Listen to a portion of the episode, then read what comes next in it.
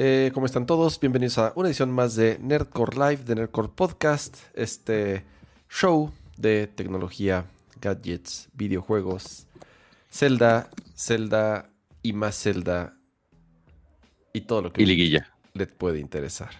Y que es correcto, Pato. Gracias por recordarme. El programa de hoy, eh, eh, la mitad del programa va a ser comentar lo que, lo que todos muy emocionados, sobre todo mis, eh, sobre todo nuestros invitados, vieron eh, en, el, en el partido. Vamos a analizar todas las jugadas, los cambios, eh, las reacciones con nuestro corresponsal ahí en, en- el estadio universitario. Entonces, con muchas ganas de empezar. Pero, ¿por qué no mejor ya arrancamos? Porque ya es un poquito tarde. Y tenemos dos temas chonchos. A ver, va a estar dividido como en dos partes. La primera parte va a ser platicar y comentar lo que vimos en el stream de PlayStation, en el Showcase, ¿Showcase se llama? Así es. PlayStation Showcase. Cambian de nombre cada mes. Sí, exacto. PlayStation Direct, vamos a decirle. Eh, junior, PlayStation Direct Junior. Em, y la segunda parte, obviamente, eh, de Legend of Zelda, Tears of the Kingdom. Y por eso este programa es especial, porque además contamos con dos invitados, ya se los adelantamos por ahí, pero antes de pasar por ahí, con ellos, primero quiero saludar a mi queridísimo Pato González. ¿Qué onda, Pato? Hola a todos y bienvenidos a un show más por acá. Día del Geek. eh, qué mejor manera que celebrarlo viendo Nercor, estando aquí en vivo. Y por supuesto también todos los que nos están viendo en vivo en este momento, como todos los jueves en la noche. Lo trazamos un poquito más porque cosas no tan ñoñas como la liguilla, que aparte empataron. Entonces, ¿para qué perdieron su tiempo con la liguilla? ¿Cuál Este, liguilla, Pato? Es la final ya. Pues los comentaristas diciendo liguilla, así que me vale. Este, y ellos según saben más que yo. Eh, y que seguramente sí. Pero eh, también eh, agradecer a todos los que están, uno, los que están aquí en vivo en el chat, y dos, eh, también a los miembros del canal que están por allá, algunos que incluso ya hasta renovaron su membresía el día de hoy, como José Luis Sánchez, que ya se convirtió en miembro por 25 meses eh, como miembro Max, eh, que dice, qué chido fondo, si saben configurar, berro. Eh, buenas noches, buenas noches al mejor podcast, 15 horas y aún me sigo paseando en Irule. Esto va para largo, jajaja. Muchas gracias por ese este, por esa renovación de su membresía. Y los que vayan llegando, dejen su bonito like, porque si no, Cama no cambia la toma y no aparecen los invitados. Eh, Como, si, ver, fue, como si fuera vamos- piñata y vamos- sobornando a los niños. Vamos a, vamos a, a ir uno por uno y no es absolutamente por ningún nombre de importancia, simple y sencillamente es por el orden que tengo aquí en las tomas. Entonces, sin saber bien quién Orden es, de aparición de sin tomas. saber quién es, déjenle pico y a ver quién es. Es el señor Daniel Mastreta. Eh, ¿Cómo Hola. estás, Daniel? Bienvenido. Muy bien, muy bien, con mucho gusto de estar por acá. Eh, creo que la última vez que estuve con ustedes, no sé si fue eh, con eh, Death Stranding, así que seguramente... Uh, el deciden- especial de Strundun. de igual de tres horas. Será que más bien deciden invitarme cada vez que hay que hablar de un juego que toma 400 horas y, eh, y gente extremadamente ociosa y clavada. Entonces, me gusta, pruebo. Me Eh, gusta verlos. Muchísimas gracias, Dan, por aceptar la invitación y estar por acá. Y pasemos entonces con nuestro siguiente invitado, que también ya es alguien que nos ha acompañado en ocasiones anteriores. Mi queridísimo. Ay, güey. Eh, Ay, el- güey. nuestro queridísimo Link mi vacío. queridísimo. Espérenos dos segundos vacía. mientras ponemos música de Güey, es la- elevador. es la Terere, misma- terere, te- Es Ahí la está. misma liga, güey. Es la misma Ah, liga. Era nada más poner el refresh. Ahí está. Hola.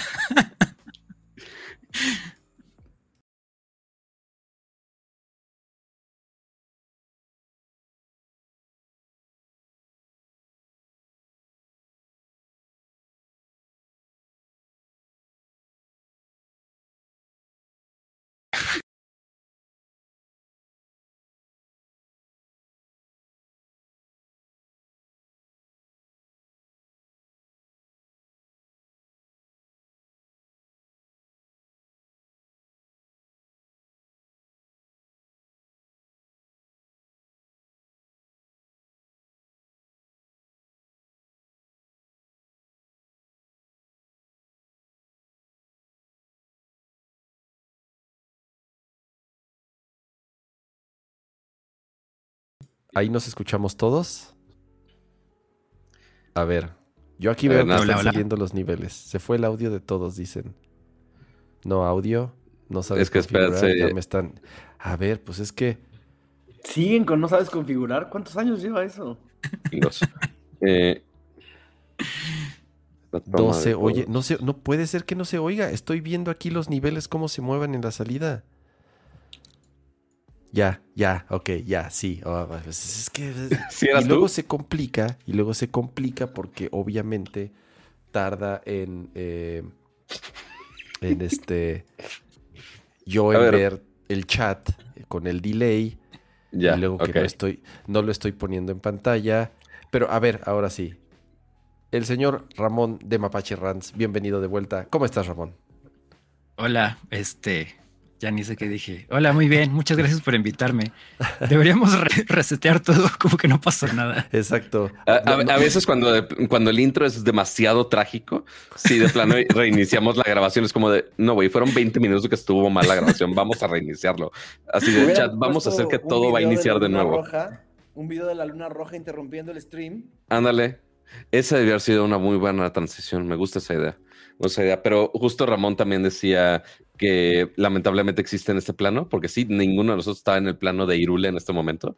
Eh, entonces, eh, sí, todos estamos sufriendo en, en ese sentido, creo yo.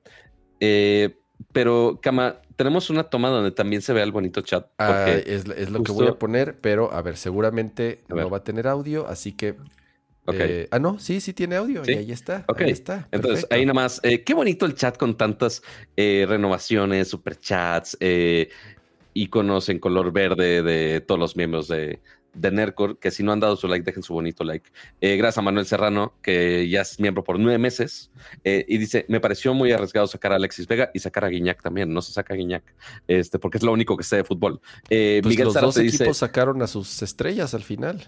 Exactamente. Así como PlayStation y Sony sacaron sus estrellas estas semanas. Eh, y Miguel Zárate con un superchat de 65 pesos que dice: Guardianas o manos pachonas. Aunque me gustaron las manos, la neta no se compara con los nervios que te daban los guardianes al principio de Breath of the Wild. Ahorita lo comentamos porque, porque sí estoy parte, muy, parte de acuerdo.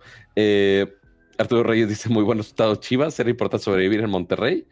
Eh, está la mesa puesta. Por otro lado, qué gusto escuchar a Dani hablar de Zelda. Gran noche. Eh, sí, el, señor se extiende, eh, se sabe. Eh, entonces, eh, vayan a, tomando su café, su chelita o algo para que se pongan cómodos. Y espero que Kama se drogue lo suficiente para sobrevivir la gripa que está sufriendo en este momento. Y José Luis Sánchez con otro superchat de 49 pesos dice, retiro lo dicho, hashtag no sabes configurar, bro. Pero mira, ya tenemos la configuración con cuatro invitados, con fondos, fondos custom del Zelda. No está fácil, no Este. está fácil. A ver. O sea, cuatro eh, sesiones de audio. Tengo que ajustar niveles de todo. Puse, puso fon- puse fonditos personalizados para esta transmisión. Y ahora sí, y aún así me regañan, Pato. No, no, ya. ya, No, es que sé, pues, si, no, te- si no te escuchan está no- difícil. No, sé qué más hacer para este público tan. Activar el audio nada más. Es todo lo que necesitamos. Em, Pero muy bien. A ver, Ahora sí que bueno. Vamos a, a empezar con el stream que hubo esta semana de Sony llamado PlayStation, otra vez se me olvidó, PlayStation Showcase, que es el que coincide principalmente con las fechas ex E3, como les hemos estado llamando. Sabemos que el E3 no existe y, en mi opinión, ya no va a seguir existiendo. Yo no creo Son que regrese. Así es. Pero muchas compañías aprovechan estas fechas. Ya tenemos ahí, mostramos en el show pasado un calendario de todos los eventos, todos los streams, todas las presentaciones de las diferentes compañías, las cuales empiezan a suceder, como les decía, en, en- en estas fechas. El día 11 es la de Xbox, que también van a aprovechar y mostrar avances de Starfield. Obviamente hay por ahí uno de... ¿Cuál otro, cuál, cuál otro está? Bueno, está el Game, el Summer, Game Summer Fest o Summer Game Fest, ¿cómo se llama esa madre? Ese. Summer Game Fest, Uh. ese güey. Lo ¿Está odio, lo odio. ¿Lo odias? Ok. Ah, ¿te, te cae, ¿Eres como yo? ¿Te cae mal este, este Geoff? me cae mal Jeff Keighley desde que tomó lado con, con Epic y todo ese desmadre. Pero ya también su comercialote de tres horas donde no pasa nada es como de no, gracias. El, O sea, el programa es no, no. Sí, te digo algo, sí, o sea, y sí es, sí, es, sí, es, sí es hasta un chiste de todos. Sabemos que es el comercial de tres horas. Pero. Ah, pero es que este es Sommer. Eh, sí, este no. Todavía, mira, hasta eso todavía Game Awards. Sí ha, independientemente de los premios que son piñatas o no, sí ha tenido tres, cuatro buenas presentaciones de juegos exclusivos.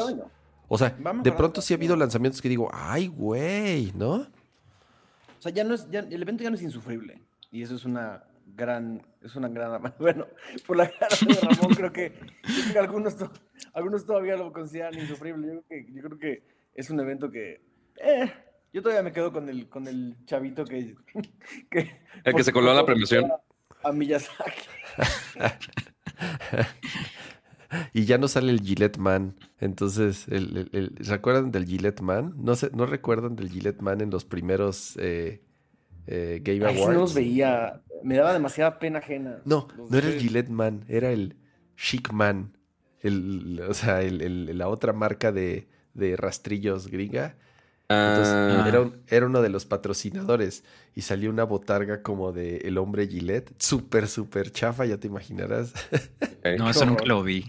Entonces, bendito sea el Señor. Por lo menos la producción ya no está tan piñata y te digo, dos, tres anuncios interesantes. Eh, pero sí, no deja de ser, como dicen, un comercial totototote de dos, tres horas, eh, en todo el sentido de la palabra. Eh, yo también escucho un poco bajo. Em, ¿Puedes, tienes volumen, Mastreta, en tu audio? ¿Yo? ¿Puedes subir un poco el nivel? Me imagino que sí. Entonces, mientras nuestro queridísimo invitado nos ayuda a deboguear eso, ahorita intentamos nivelar mejor los audios en lo posible. Pero ok, entonces ya platicamos un poco de los eventos que vienen próximamente, pero bueno, ya, ya está empezando el verano. Eh, ya están empezando algunas presentaciones. Eh, ya no sé ni qué día es el verano oficialmente. Eh, uno que ya no vive en oficina ni en escuela ya no sabe cuándo hay vacaciones. Entonces es nada más cuando haya stream, hay stream y se acabó. Pero el que se está adelantando un poquito a la época, pues bueno, PlayStation con este PlayStation Showcase, que desde la semana pasada ya habían anunciado que iba a ser una hora con algunos juegos de, obviamente, de, PlayStation 5 y también algunos de PlayStation VR. Eh, entonces, pues bueno, ya es costumbre como de, a ver, vamos a dejar las expectativas claras porque la gente se fuma de, ay, van a anunciar el PlayStation 5, pero es como no, va a ser esto. Aunque también anunciaron hardware, pero ahorita hablamos un poquito más a detalle de ese, de ese hardware. Pero, sí, justo. Sí, porque dio, dio, mucho de qué hablar ese, especialmente ese tema de, del hardware. Pero a ver, empecemos con los juegos que, pues digo, no es... Y muchos bloqueados por edad, supongo. Ay, qué basura. Porque, porque em, obviamente muy, este, muy violento todo PlayStation as usual. Yo creo que no vale la pena platicar todos los juegos, porque sí mostraron alguna Demasiados. baja. Eh, sí hubo ahí unos juegos raritos que fue así de, eh, ya saben que tampoco es de mi eh, personal agrado. Pero también algunos que también son cross-platform, o sea, no son exclusivos de PlayStation, que hasta este, un, un tweet que se le salió muy mal la jugada, eh, seguramente lo vieron, los de Xbox después de la presentación pusieron un tweet de, ah, miren, pero estos que anunció PlayStation también van a estar en Xbox. Y todo el mundo, pues sí, porque tú no has sacado nada, es lo que hay. este, pero pues, si, quieres, ahorita ponemos esa lista, porque es, básicamente todos los third party que pues van a estar en, múltiples plataformas, incluyendo este que estamos viendo, que uno pensaría que es de los grandes emblemáticos de PlayStation. Este, así, vamos a ver la edad real de Kama. Si lo puso con su edad real o eres de 1700, no sé qué cosa. Sí, yo siempre pongo 1710. Uh, ok. 1990, ya. Ahí está. Ahora, ahora resulta que es casi. Eh, a ver, vamos a dejarlo un poco ahí de fondo. Ya se había colado esto. Yo ya había visto tweets de que eh, Metal Gear Solid 3 era una de las cosas que se iba a presentar. Sí. ¿Qué onda? ¿Cómo haces, cómo haces este juego? O sea, porque obviamente no está Hideo Kojima involucrado. ¿Todos jugaron Metal Gear Solid 3? Sí, claro. Yo no lo jugué. No, Ok. yo Está tampoco. en, mi, está en mi lista fácil top 5 juegos de la historia. Es, creo Sí. que junto con el 1, el mejor Metal Gear de todos. ¿no? El 1 por la importancia que tuvo, pero en general como juego, creo que el 3 es... Yo estoy de acuerdo contigo, Daniel. Es, es- me, me Sí, claro. encanta el 3. Me encanta. La cantidad de innovación que tuvo este juego que vemos hasta hoy, o sea, vemos, eh, se, se utilizaron el engine y utilizaron el juego para experimentar con cosas que jamás hubieras imaginado, jefes que se mueren dependiendo del tiempo que estás ahí, eh, flashbacks raros, eh, todo, el, todo el uso de, la, de los camuflajes, que era una cosa que volaba la tapa de los sesos. Este La comida. brutalidad, el tema de la comida, que ahora, pues mira, lo vas a hacer. Eh, ¿cómo, cómo, cómo hacerlo sin Hideo Kojima? Es una gran pregunta. Yo creo que solo hay una forma de hacer esto sin, sin, sin, sin Hideo Kojima y es copiando al carbón.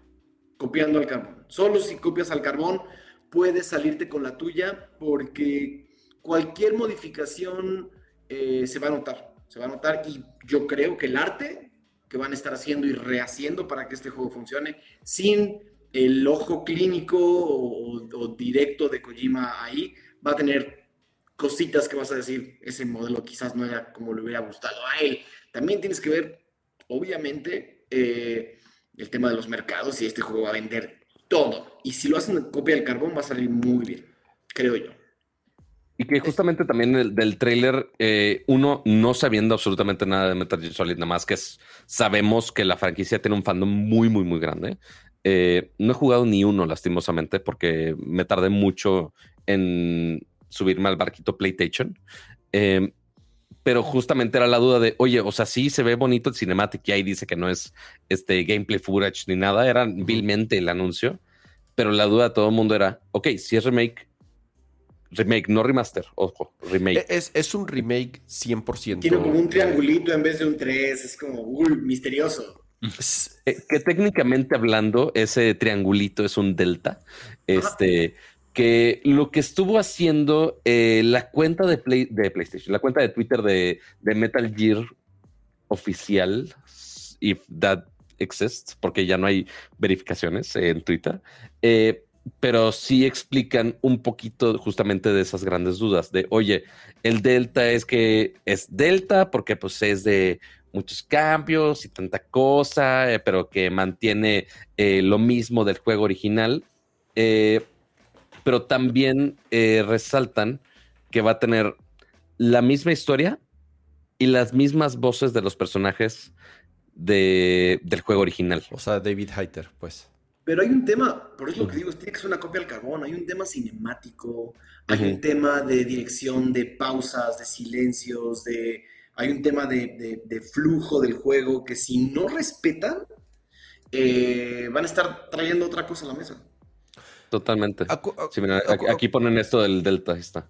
Em, digo, si, si, si han jugado la serie o si tienen noción de cómo es la línea de tiempo, este es el inicio. Este, en, en la línea de tiempo de Metal Gear Solid, este es el, el- el- en donde empieza, es Big Boss. ¿Qué es tipo de Star Wars episodio 4 es Eh, este? exactamente, o sea, siendo el 3, pero realmente eh, cuenta la historia de, de- de Big Boss. Eh, y lo que dices, Daniel, pues es, es, es la única fórmula para que no la caguen. O sea, que no se, no se tienen que poner creativos. Sí pueden hacer mucho en temas de quality of life, obviamente. O sea, sí ese tipo de cosas que por las mismas limitantes técnicas en su momento, si tú lo juegas ahorita, sí dirías, ay, sí, es normal que esos tipos de juegos de pronto se sientan un poco viejos pero es en donde si lo hacen bien y son cuidadosos, puede ser un gran juego. Haces, metes cosas, mejoras de quality of life, obviamente, independientemente de los gráficos, a que si son HDR, 4K, 60 cuadros por segundo, bla, bla, bla, bla, bla, todo eso. Tienen que hacerlo con mucho cuidado y no ponerse muy creativos, por lo menos, y por lo menos es en temas de narrativa, historia, toda la parte de cinemáticas, como dices, que es en donde, pues sí, sin Hideo Kojima, ¿quién? Mira, y está funcionando, o sea, funciona bien. Tú ves el remake de, de Demon Souls, que es copia al carbón, solo se ve 10 veces más chingón. Gran cosa. ¿Ves, ¿Ves, los remakes que están haciendo para Resident? Que tienen quality of life, que tienen algunos temas de cámaras, algunos temas no, yo te diría esos Mastereta que sí, sí son muy diferentes. O sea. El 4, yo acabo, acabo de terminar 2, 3, 4, estoy enfermo. Acabo de tener 2, 3, 4 y 8. Ajá. Eh, y la verdad es que yo, sí, el 2 es completamente, es un juego, es un juego que está muy, muy, muy bien cambiado, pero el 4 lo sentí lo sentí cuidadosamente hecho. Sé que le quitaron algunas escenas, algunos boss fights, pero el juego está, sientes como, esa, como, esa, como ese regreso al, al juego original sin sentir que te lo están cambiando. Está, está Final Fantasy VII, que no es un, que no es un remake, sino es un remake, y entonces es como una... No, no spoilers, pero... Es, Final Fantasy es un juego completamente nuevo con el mismo título. Es, eh. Ajá. Y, y, y, es más, a mí lo que me gusta mucho de Final Fantasy VII es que se cagan un poco en la nostalgia de la gente. Eh, para quienes jugaron todo Final 7, sin spoilers, el, el, enemigo, para mí, para mí, esto es una teoría mía, el enemigo principal del juego es la nostalgia. El, villano final de Final Fantasy 7 Remake es la nostalgia. Pues es, está, está constantemente peleándose con la idea del juego que te está moviendo a poner para que revivas tu pinche nostalgia de niño de 10 años. No sé. Está, a ver, estaba viendo aquí la lista de, de, de nada más de trailers y obviamente ya los demás están aquí en, en, en, una lista. Vamos a hacer lo que les parece, que en vez de hacer eso, agarremos uno o dos de los cuáles son los anuncios que personalmente cada quien les llamó más la atención. O que tienen intenciones de jugar, o que sí les emocionaron. Y al final, si quieren, platicamos lo de el, lo del Vita 2, que no es un Vita 2. Que no es una consola. Así es. del PlayStation U. Así es. es, una máquina de lag. Está, eh, híjole, yo, yo, yo no sé qué pensar con eso. Este, Mapache, ¿qué, ¿con qué te quedas de esta presentación? híjole. Yo, honestamente, me quedé con los indies. Ok. okay. o sea, eh, ¿cómo se llama? Plucky Squire. Plucky. Se ve. ¿Es el del, librito? ¿Es, el del librito? Sí, es el del librito que estás jugando el librito y te sales al mundo real. Eh, digo, ese desde que se anunció, eh, lo sigo en todos lados y se, ve increíble, pero no es exclusivo. Realmente, qué padre que estuvo en el showcase. o sea, me voy a quedar con los indies y obviamente Final Fantasy XVI, pero pues ya está de cajón. Eh, lo que diría del showcase en general es que como showcase estuvo mucho mejor y variadito, porque los últimos han sido de, sí, el de VR y, y demás, pero creo que todos han sido como Space Marine Shooter 1, 2, 3, 4, 5 y ya, eso es el showcase, ¿no? Ahorita ya vi más experiencias que creo que es lo que le hace falta a PlayStation, incluyendo el clon de, Splatoon, ¿no? Independientemente de si sea bueno, si sea malo y cuánto tiempo vaya a durar, es un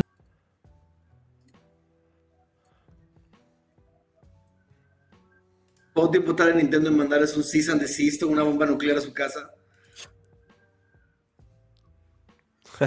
es muy posible, es muy posible los indies, Final Fantasy, y rescataría que como presentación estuvo, me gustó que estuvo más variada. Tal vez no fui fan de todos los juegos. Eh, y ya estoy como sintiendo mucho la falta de exclusivos de PlayStation Studios. Studios eh, porque ya llevamos, vamos para tres años de, la Gen y demás. Eh, no, no sé, como que no veo claro hacia dónde está yendo y vi que sacaron como una presentación, no sé si fue para, para accionistas, inversionistas, no sé, que ya apuntaban a dos exclusivos, este, cubriendo diferentes géneros, que está padre. La cosa es si lo logran porque ya todos sus desarrollos son multimillonarios, billonarios, super triple A y eso pues es lento, ¿no? Es, es mucha chamba. Y ya esperar siete, ocho años por un juego exclusivo, pues ya pierdes como todo el, momentum, ¿no? Es como de, pues ya, ¿para qué?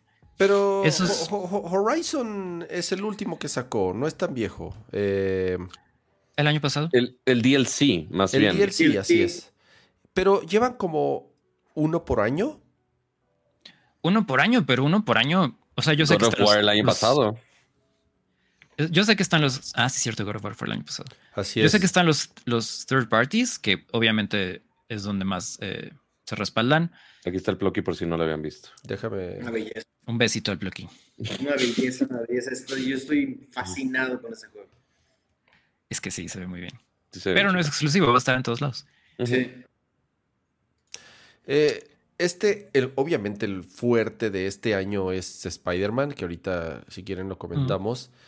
Eh, yo el que sigo teniendo dudas y yo pensé que iban a preguntar, a, por lo, pero no preguntar, pero a por lo menos comentar qué diablos es el siguiente juego de Naughty Dog. Porque desde Last Sí. of Us 2, que ya tiene, ¿qué? ¿Tres años que salió Last of Us 2?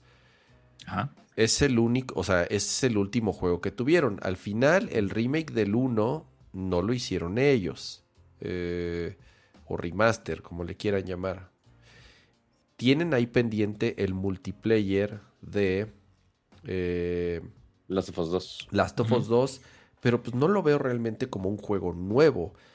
No. Ya, según yo, ya dijeron que Last of Us se acabó, o sea, que no va a haber más Last of Us. Ya dijeron que no va a haber más Uncharted, que son al final pues los dos juegos que han hecho en los últimos años. Yo sí tenía esperanza de que, a ver, esta es nuestra nueva, de la nueva IP, o sea, de, de- de la nueva IP de, de, de este, ya, ya quité esa toma cuac. Eh, de la nueva IP importante de Naughty Dog, pero también por otro lado entiendo que pues, Spider-Man es su juego fuerte este año y no querían que otro le quitara los reflectores, porque Sin embargo, Spider-Man sí se siente como. Se siente más como un remake que cualquier otra cosa. Digo, ya ves que tú jugabas Miles Morales contra el anterior. Estaba más bonito, mil veces más bonito, pero era el mismo juego y duraba Sí. igual cinco horas. Y creo que Y es este... volver a hacer la misma ciudad de Nueva York, volver a explorar el mismo mapa de Nueva York, después de que estamos explorando Hyrule de esta forma, es como, y... Y que, y que Zelda recibió la misma crítica. Que era más de lo mismo. le dieron una vuelta ahí, le dieron, le dieron, puedo decir, dos vueltas bastante interesantes. Sí. Y yo fui de los que cayó. O sea, yo sí fui de los que. Y ahorita obviamente lo platicamos. Que este. ¿Por qué es el mismo mapa? Es el, es el mismo. Si es el, si es Zelda 1.5. Sí me vendieron una expansión a 70 dólares. Pero. Oh, Pero no es así, chavo. Oh, Es una, sor- esa es una conversación interesantísima. Ya, hoy un amigo mío estaba, está jugando el 1 otra vez. Me dice, Ajá. oye, me debo de apurar para acabar el 1 para jugar el 2. Le digo, híjole, no sé qué, no sé qué decirte, no sé qué recomendarte, porque están, la historia está tan como tergiversadamente conectada. Sí es una secuela. Sí es una secuela directa al Es- final. Es una secuela muy Sí. directa, pero, pero, pero también es raro porque sí hay cosas que yo no jugaría seguidas. O sea, yo no exploraría ese mapa dos veces seguidas. Ah, no, me volvería loco, o loco. sea, Sí, sí, sí. Me, volvería, me volvería muy, muy loco. Y volver a sacar todas las torres de todo el mapa dos veces para jugar el 1 y luego el 2. Y eso es raro. Yo, mi recomendación fue, acaba la historia lo más rápido que puedas, haz todas las memorias. O, ve, o, ve- o ve- o velo en YouTube. Sí, o sea, no, porque están, lo están pasando muy bien. Pero le digo, saca la espada, saca las memorias, termina las bestias divinas y, y pásate al 2, porque el 2 está mucho mejor. Está mucho Claro. mejor optimizado, mejor hecho, tiene, tiene, juegas con mucho más sistemas al tiempo, ¿no? Pero a ver, para no desviarnos tanto de Zelda, porque eso le vamos a dedicar casi, casi la mitad del show. Así de, per- perdón por quitarle la inspiración, yo sé que es un tema muy importante, pero mira, tomando justamente el tema de exclusivas, el que yo me voy a quedar justamente eh, es Spider-Man.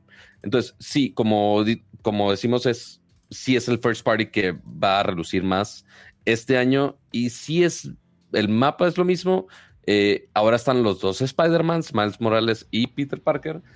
Qué dinámica, y obviamente se ve más bonito, intentando ser más optimizado, con nuevos voces, pero ¿qué va a cambiar del combate o qué dinámica nueva le van a poner para que se sienta, justo como mencionamos, algo distinto, como lo mencionamos de Breath of the Wild y de Tears of the Kingdom? No lo sé. O sea, ¿se ve bonito? Sí. ¿Se ve increíble? Sí. Las cosas de esta historia que le están poniendo eh, algunos eventos como Quick Action, eh, unas escenas ya más este, coreografiadas, por así ponerlo, pues ok, eso pues sí llama la atención, pero va a ser literal como lo vimos en el trailer, 5 o 10 minutos, no va a pasar a más.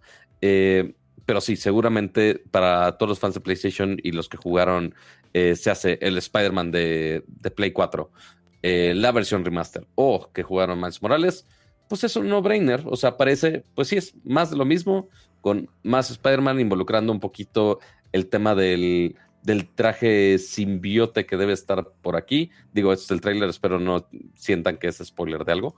Em, es lo que nos han mostrado. Em, y pues sí, quizás si tenemos cierto control del simbiote, podríamos tener algo de gameplay nuevo. No lo sé. Pero de que se ve increíble, se ve increíble. Es lo único que, que sabemos al respecto. Y pues sale este mismo año. Entonces, pues sí es lo que le va a estar apostando fuerte PlayStation.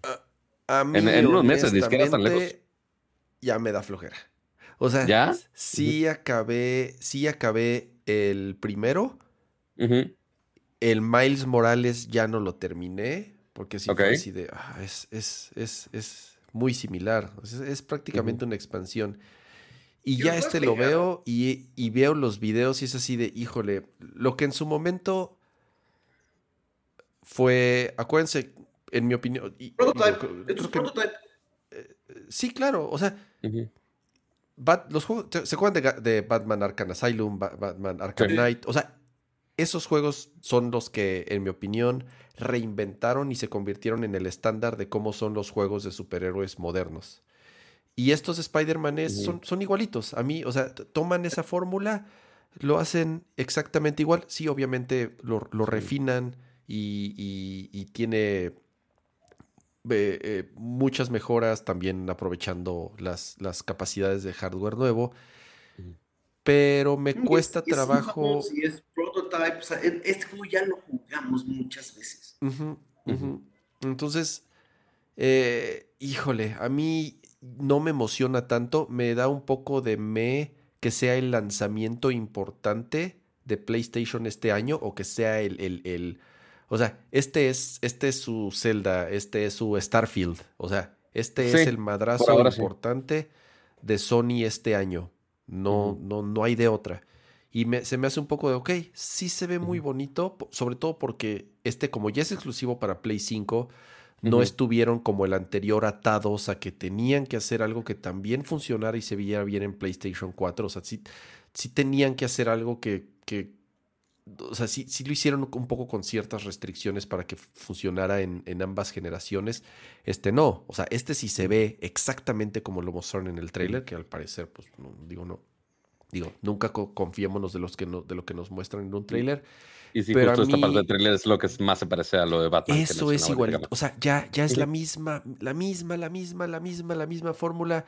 en, lo que estás peleando contra un güey hay otros cinco atrás parados que no hacen nada, que se quedan nada más viendo y entonces ya en cuanto lo tú, eh, en cuanto lo noqueas, te vas con el otro, igual los otros se quedan parados no, no, sin hacer nada, las mismas misiones de stealth, híjole, ya, ya, ya, ya. En el mismo showcase tienes Phantom Blade Zero que, que se ve mucho más divertido en cuestión de ese tipo de combate. O sea, no, eh, la verdad es que vimos muy poquito como para pensar que, entendemos de qué va a ir. Pato, se ve tu pantalla de Safari. perdóneme, perdóneme, el, de Safari. ¿Tú crees que estoy usando Safari? Bueno, ya mejor pon tu toma. Muy bien, ya, perdónenme la vida. lo que decía es que, es que tener el. O sea, para juegos de combate, o sea, prefiero en cualquier momento jugar algo que, que, me haga sentir más retado a un juego de Quick Time Events, ¿no? Y eso sí le pasa mucho a Spider-Man. Y, creo que en juegos de acción, a mí lo que más me llamó la atención del showcase fue Phantom Blade Zero por, por, por mucho. O sea, me pareció particularmente interesante. Eh, y habrá que ver si, lo, si, si cumple con, con, las expectativas y las promesas, pero hay un momento en el trailer donde se levanta el personaje y ataca cuatro, cuatro al mismo tiempo y no... Creo que si eso es lo que explotan en la acción va a ser muy interesante, muy divertido, pero de nuevo, te has vuelto, los juegos se han vuelto muy precisos a la hora de la acción. Juegos como Sifu, juegos como Sekiro, que ya como te mandan a un, a un Spider-Man donde es dale clic a la X 20 veces y haz un Quick Time Event. Mm. Exacto. A ver, ya estamos a un mes y nos siguen eh, calentando el agua con Final Fantasy XVI. Otro trailer de Final Fantasy XVI. Me encanta, me encanta. Híjole. Como si necesitaras más. Me muero por Final Fantasy VI.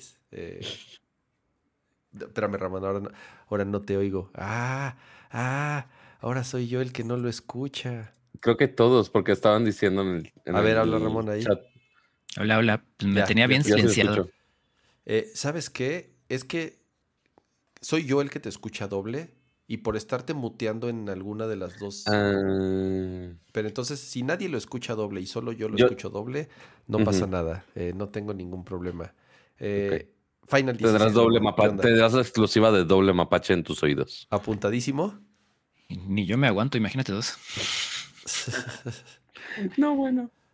Eh, no, solo, solo iba a decir que ya que sí, ya es mucho trailer de Final Fantasy. Este, ya cada vez que sale algo de Final Fantasy XVI, es como ya, ya lo voy a jugar ya, ya no necesito verlo. Sí, justo, estoy contigo. ya, ya, ya, lo pagué, ya está, ya está precomprado, ya no, ya no me tienes que vender nada. Sí, ya, ya estoy ahí. ¿Cuándo sale? Venimos, venimos, de un, venimos de un, al menos en mi opinión, de un desastre total con Final Fantasy XV, total. Ay, ay, y a mí sí me gustó mi corazón. No, a ver, la, primera mitad de Final Fantasy XV es un juego que va bien, pero, pero el juego se, se, descalabra por completo. Después aparece Hillary Clinton, aparece un dragón. Hillary Clinton. Te quitan dos personajes, no te explican por qué, luego te embuten una película, te embuten un DLC, este, y luego, si quieres el personaje principal no importa, la princesa a la que tienes que salvar no importa, no importa nada, no, no, no. Final Fantasy XV es, es tan desastroso, es, tan, es tan terrible en su, en su, en, en, el, en, el, insulto que fue el cambio de director, etcétera, que el hecho de que esto esté dirigido por Yoshi P y que esté cuidadito de principio a fin, ya empieza a sonar como algo bueno, pero yo sigo muy dolido y sigo con cicatrices muy duras de Final 15 y espero que ahora sí se me olvide para siempre eh, esa experiencia. El trago amargo. Creo, que aquí es, creo que aquí es. Estoy, no, yo, yo, sí lo disfruté, o sea, definitivamente no es de mis mejores Final Fantasies, no, para nada, no es de, de mis Final Fantasy favoritos, pero sí lo disfruté principalmente por el gameplay. A mí me gustó el, el, gameplay de Final, me gustó el, el, sistema de batalla, me gustó eh, el modo de progresión, me gustó la exploración, me gustaron los retos que te ponían. En general. Y la historia. a ver.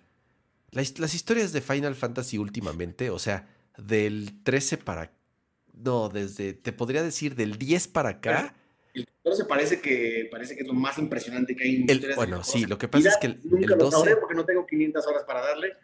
Y el 12 se cuece aparte. Ah, yo siempre lo he dicho, el 12 es mi personal favorito. O sea, ese a mí es el que más me gusta de todos los Final Fantasy. Y por eso me emociona tanto el 16, porque muchos y gran parte del equipo que estuvo involucrado en Final Fantasy 12, en Final Fantasy Tactics, en Final Fantasy 14, y Yoshi P. Y yo, exactamente, no, o sea, al final Yoshi, P, que, es, que, es, fan de Matsuno.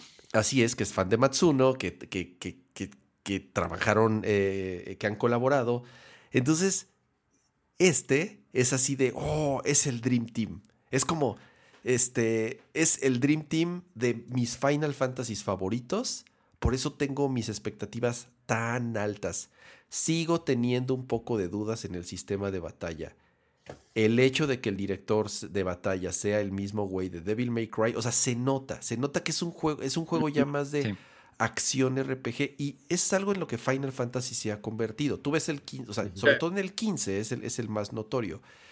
En el remake también, ¿eh? En, el remake también, exacto, pero este se ve, este sí se ve muy, muy, muy, muy de acción ya, o sea, sí se ve muy diferente a un Final Fantasy. Ya no, olvídate, ya no digas ni siquiera de un Final Fantasy tradicional, pero si te fijas desde Final Fantasy 12, que bueno, es con el, con el, ah, con el Active Time. Pero el, 13, no sé si jugaron 13, 13-2, 13-3. A mí me encanta la trilogía del, de Lightning. A mí me, fascina la trilogía de Lightning, sobre todo Lightning Returns.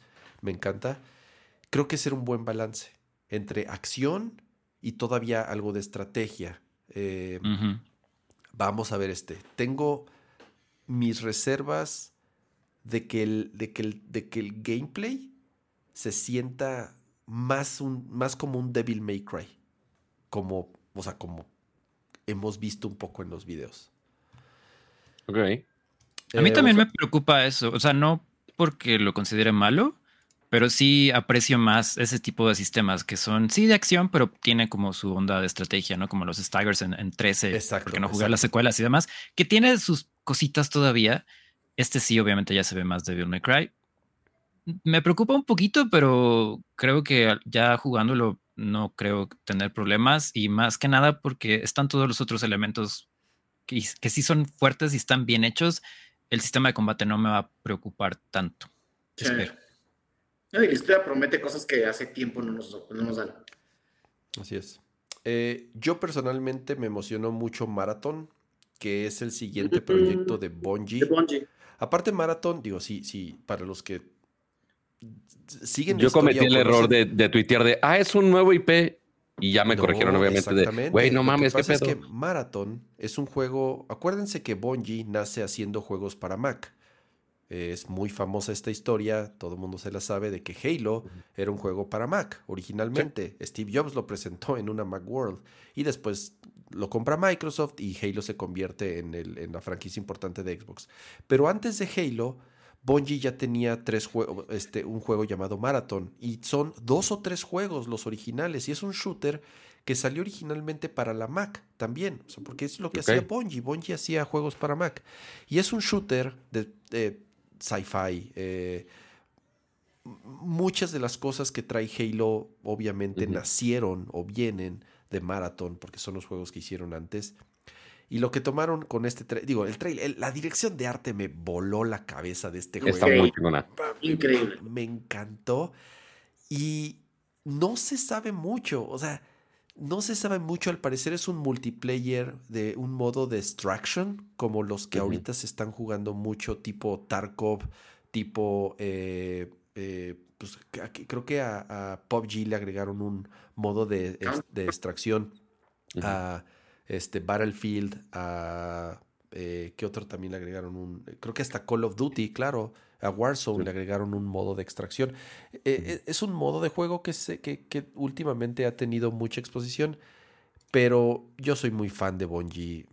Yo jugué Halo, pero sobre todo Destiny. Eh, Destiny para mí es de, los juegos que más horas le he dedicado en mi vida, en total al 1 y al 2, a pesar de que ya no lo he jugado últimamente el 2, pero para mí Destiny es uno de los juegos más importantes, o por lo menos de los que a mí me han marcado eh, en, los últimos años eh, que tengo jugando. Entonces estoy súper emocionado por este nuevo proyecto. Y qué bueno, qué bueno que Bungie después de, puta, 15 años que tiene haciendo eh, Destiny. Destiny. qué bueno que por fin ya les dan oportunidad de hacer algo nuevo. Con ese, con ese me quedo yo. Pero a ver. Y de los juegos ahí como destacables que lo vamos a mencionar muy rápido. Eh, nada más eh, Resi 4 para VR, Beat Saber por fin para VR, yo no sé por qué se habían tardado tanto. Este, Alan Wake 2, que usualmente Microsoft la agarraba como exclusiva de, Xbox y lo usaba para lanzamientos. y ahora PlayStation. Eh. El 1 es un juegazo si no lo jugaron. Sí, y creo que ya salió el remaster. lo rehicieron, lo hace poquito. Justo. Lo, reliberaron hace poquito. Exactamente. Sí, totalmente recomendable. No lo este, Solo no lo jueguen en Switch. Ah, yo compré cuando. ¿Cuánto, cuánto, lo vendieron? Como, ah, cuando costaba 3, centavos. 3, pesos costaba y ahí lo ah, compré. Ah, bueno. Además, ese es, tu, ese es tu mero mole, Ramón. O sea, es como la mejor oferta de la historia. el, el, mapache más austero de la historia. El mapache más austero de toda la historia, sí, sí, sí. Qué terrible. Pero no fue la colección de Final Fantasy XIV, porque ahí sí no me vi nada austero. Oh, sí, oh, sí. Este, entonces, Alan Wake 2, eh, Helldivers 2, el de este de Fair Game de. ¿Cuál, perdón? Helldivers 1 me gusta mucho, es, es sí. tonto, pero Pato, no se ve, no se ve nada tu pantalla. Está tan chiquita. Digo, ahí es donde tú puedes poner la pantalla, ¿verdad? pero. Pues es que está la del chat, pero a ver. Está bien, está bien, está bien. Mira, aquí estaba la lista de todos. Entonces, los únicos que dije, man, nada más nos falta, los vamos a mencionar rápido. Fair Game se me hizo interesante, que es un tipo Watch Dogs. Alan Wake, pues Alan Wake. Eh, Fans, 14 ya lo vimos. Ah, y no, no comentamos el, el copias Platoon. Foam Stars. A mí, me da como hasta pena, no sé. Un poco. Foam Stars. Rápidamente, el trailer es una vil copia de Splatoon. A mí no me gustó la dirección de arte, no me gustó el los personajes. los personajes se ven bien chundos todos, eh, así como para la chaviza. Se ven bien chacas. ¿Sabes qué este siento? Que es un, es un mapa de Fortnite. Es un modo de juego de Fortnite. Sí. Eh, es que ese es el... Va a ser free to play, ¿verdad? Sí, sí, tiene cara de free to Digo, quién sabe, pero sí tiene cara de free to play. A mí no me molesta que sea un clon. O sea, de hecho, si alguien quiere sacar un clon de Smash o de Splatoon, o sea, sáquenlos, ¿no? O sea, la competencia siempre es buena y si sale algo mejor, Nintendo va a hacer algo mejor y así se la viven, ¿no? Pero, pero esto, o sea, tiene cosas interesantes como poder como construir con la, con la espuma, ¿no? Como, bueno, no construir, como que puedes hacer como montecitos y puedes... Sí, modifica el terreno. Sí, ajá. O sea, eso está interesante. Mi problema con esto es que es un live service de Square Enix y no va a durar. Eso es muy posible. Y, lo van a tiborrar de microtransacciones, pases de batalla, pases de temporada, skins y demás. Y eso, o sea, lo que yo siento con estos juegos clones es que no entienden por qué el juego original fue exitoso.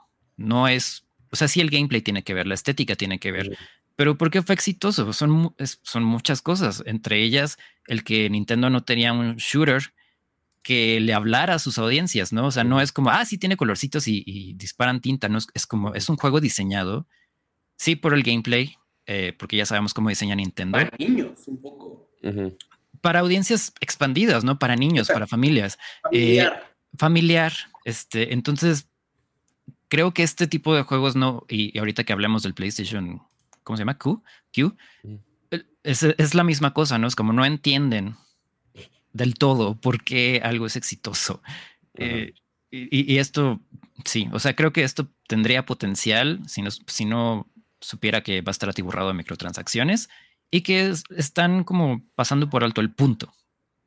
Sí. Muy bien, pero bueno, suficiente foam. ya no queremos ver más de este horrible trailer. Este. y ya fuera de ahí, no creo que no sé. los Principles 2, pero porque soy muy, soy muy fan del primero. Hizo mucho ruido Dragon's Dogma 2. Yo me, ¿Ah, yo me emocioné cuando vi Capcom y vi, el, y vi esos primeros segundos y yo dije, ¡Ah! es un nuevo Monster Hunter. Y ah. así, y de pronto, ah, Dragon Dogma. Yo, a ver. ¿Pero por qué te pones triste? Dragon porque, nunca, porque no jugué el anterior, entonces no puedo opinar al respecto. Es un gran juego, es un gran juego y, y está bueno que haya otro. Okay. Aparte, Monster Hunter siguen sacando, siguen sacando piñatas nuevas para que les pegues cada, seis meses. alguien tenía que decir. Cuando vi ese fueguito, ese logo de fuego, porque así se, así se formaba el logo de Monster Hunter World, yo dije, un nuevo. Mo ah, pero digo, me se encanta ve bien. Monster Hunter, pero es pegarle a la piñata para adultos. Sí, sí, sí. Ay, qué chido. Ay, a esa comparación, dame.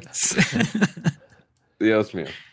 Oigan, a ver, vamos a hablar ya del, hardware antes de pasar ya a nuestro segundo tema de la noche, porque ya llevamos eh, la, una hora hablando de esto. Híjole. O sea. A ver, vamos. Nos quitamos de encima primero los audífonos. Es nada más. Ah, audífonos inalámbricos in-ear. Ok, cool. Ese no es tanto pedo. Se conecta a celular, se conecta a PlayStation, se conecta a PC. Cool. No le veo queja. Sony hace increíbles audífonos. No creo que le vayan a fallar con este. Ahora sí, Vamos al otro anuncio de hardware. Esta cosa que estamos viendo en pantalla. Este monstruo. Este monstruo. ¿Qué diantres es? No estoy totalmente seguro, pero al menos PlayStation llama esto Project Q. Y como podrán ver, pues sí, tiene su pantallita, tiene sus DualSense por, un por los dos lados. ¿No viste, ¿no viste los memes de eh, Link armando esto con el Ultra Hand. pegando. No, no, no lo vi, qué increíble. pegando, pegando los controles. Con el Q verde. Ajá, exactamente. El, el tema del cloud gaming y el tema es que este no es ni siquiera cloud gaming, esto es remote play y es... Sí, es, streaming vía Wi-Fi, lo cual, lo cual, digo, no sé si alguna vez han probado el streaming que tiene ya el... Con la que tiene ya hacia el iPad y hacia otros, hacia otras pantallas. Es una experiencia que suena increíble y cuando la tienes es bastante mala. Eh, hay un tema de lag, hay un tema de que te separas de, si no estás cerca del Wi-Fi, em, se empieza, se empieza a chicletear. Es, es una experiencia malona, sí, es, es, es, una, es una fea, fea experiencia. A mí fíjate que el diseño de la, del monstruo, porque veo, veo a Mapache con una cara de que, le, de que le parece como Frankenstein revivido. No, de hecho no. ah, a mí el diseño del monstruo no me, no me desagrada si esa madre pudiera funcionar por sí sola, pero ¿De qué sirve estar pegado a la consola a tres metros? ¿Para, ¿para quién es esto? Es que es de, es, de no, es de nuevo lo que, lo que le, decía de, del clon de Splatoon. Es como de, sí es Sí es para mí. O sea, yo estoy acostumbrado a que mi esposo esté viendo programas basura de, reality show. Ocupando la tele, claro. A mí me encanta, a mí me fascina ver jugar videojuegos en tercera pantalla. Yo sí soy muy feliz. O sea, con el, con el juego juntos, el Switch es, mi, experiencia favorita de domingo es tener mi Switch y estar viendo programas horribles de telebasura. A telebasura con un ojo mientras hago, mientras grindeo en algún jueguito, ¿sabes? Para eso, es la única experiencia que me imagino que funciona para esto. Sí, y, o sea, no digo que, que no pase, pero este aparato eh, se ve que es para entusiastas y de nicho. Entonces, por eso, por eso digo, ¿para quién es especialmente porque, o sea, hubo mucha confusión sobre si era una consola, si era un Vita 2, un PSP 2, lo que sea, ¿no? Y es como de no, es una pantalla, es una pantalla para streamear tu PlayStation 5 porque lo necesitas a huevo. Entonces es como de, ok. porque también hay mucha gente que no conoce el, concepto de Remote Play. O sea, nada más dicen Remote Play y dicen, ah, claro, nube, porque es lo que está de moda ahí. No, a ver, o sea, para los que no están familiarizados con Remote Play, eh, tú puedes tener tu Play 5 y esto lo puedes hacer ahorita en tu celular eh, gratis, sin tener que comprar ningún monstruo. Eh, tú bajas el app de PlayStation y básicamente, en vez de que la consola esté streameando el juego a una pantalla, lo está streameando a tu celular. Pero obviamente eso está pasando por Wi-Fi, del Wi-Fi de tu casa. Entonces, eh, si tu Wi-Fi está muy chido, eh, depende del router que tengas. Correcto. Si tienes el router nada más que te da, que te dio Telmex hace 10 años, pues posiblemente no vaya a quedar tan chido. Este, entonces sí hay una cierta latencia entre que estás usando, el, o sea, puedes conectar el control a tu celular y de ahí controlas tu PlayStation que está en tu sala y que tú estás jugando en tu recámara o estás jugando al lado en, en tercera pantalla, como mencionaba Mastreta. Entonces, es una consola hecha para jugar dentro de tu casa. Y aquí, como dice el disclaimer aquí abajo en el trailer, los juegos deben de estar instalados en tu consola PlayStation 5 y obviamente no incluye esto eh, juegos de VR. Entonces, sí, como dices Mapache, ok, es para jugar los juegos que ya tienes en una consola que ya tienes para la misma experiencia que ya tienes. Yo soy, yo soy medio target también y te voy a dar otro ejemplo. ¿Mm? Para casa compartida no está mal. El problema es, para mí el problema es el streaming. Porque lo que hace es que no solamente te inhabilita juegos de VR, te inhabilita juegos de acción, te inhabilita juegos de peleas, te inhabilita juegos de precisión. Shooters. sí, te inhabilita casi todos los juegos que requieren. pero mira, para jugar un juego táctico, donde puedes pausar, eh, ahí tienes, un, ahí tienes un, un, uso que puede ser suficientemente manejable, ¿no? Eh, pero para cosas de acción con que requieran respuesta inmediata, jugar por Wi-Fi no es una experiencia bonita. Yo yo me conecto al Play 5 con el Steam Deck. Y te voy a decir por qué yo soy medio target. El, Play está en la sala de tele y pues vivo en familia y tengo niños y es un espacio muy demandado. Es un espacio muy demandado. Entonces y alguien tiene que ver Peppa Pig en algún lugar. Exactamente. Entonces, es así, si quiero jugar, en lo que ellos, igual, caso similar, están viendo algo o están jugando otra cosa, eh, me conecto de remoto, me pongo a jugar y puedo estar en, aquí en mi estudio, en la recámara o ahí mismo en la sala, no pasa nada. Eh, ¿Cuál es la única ventaja que le veo a esto?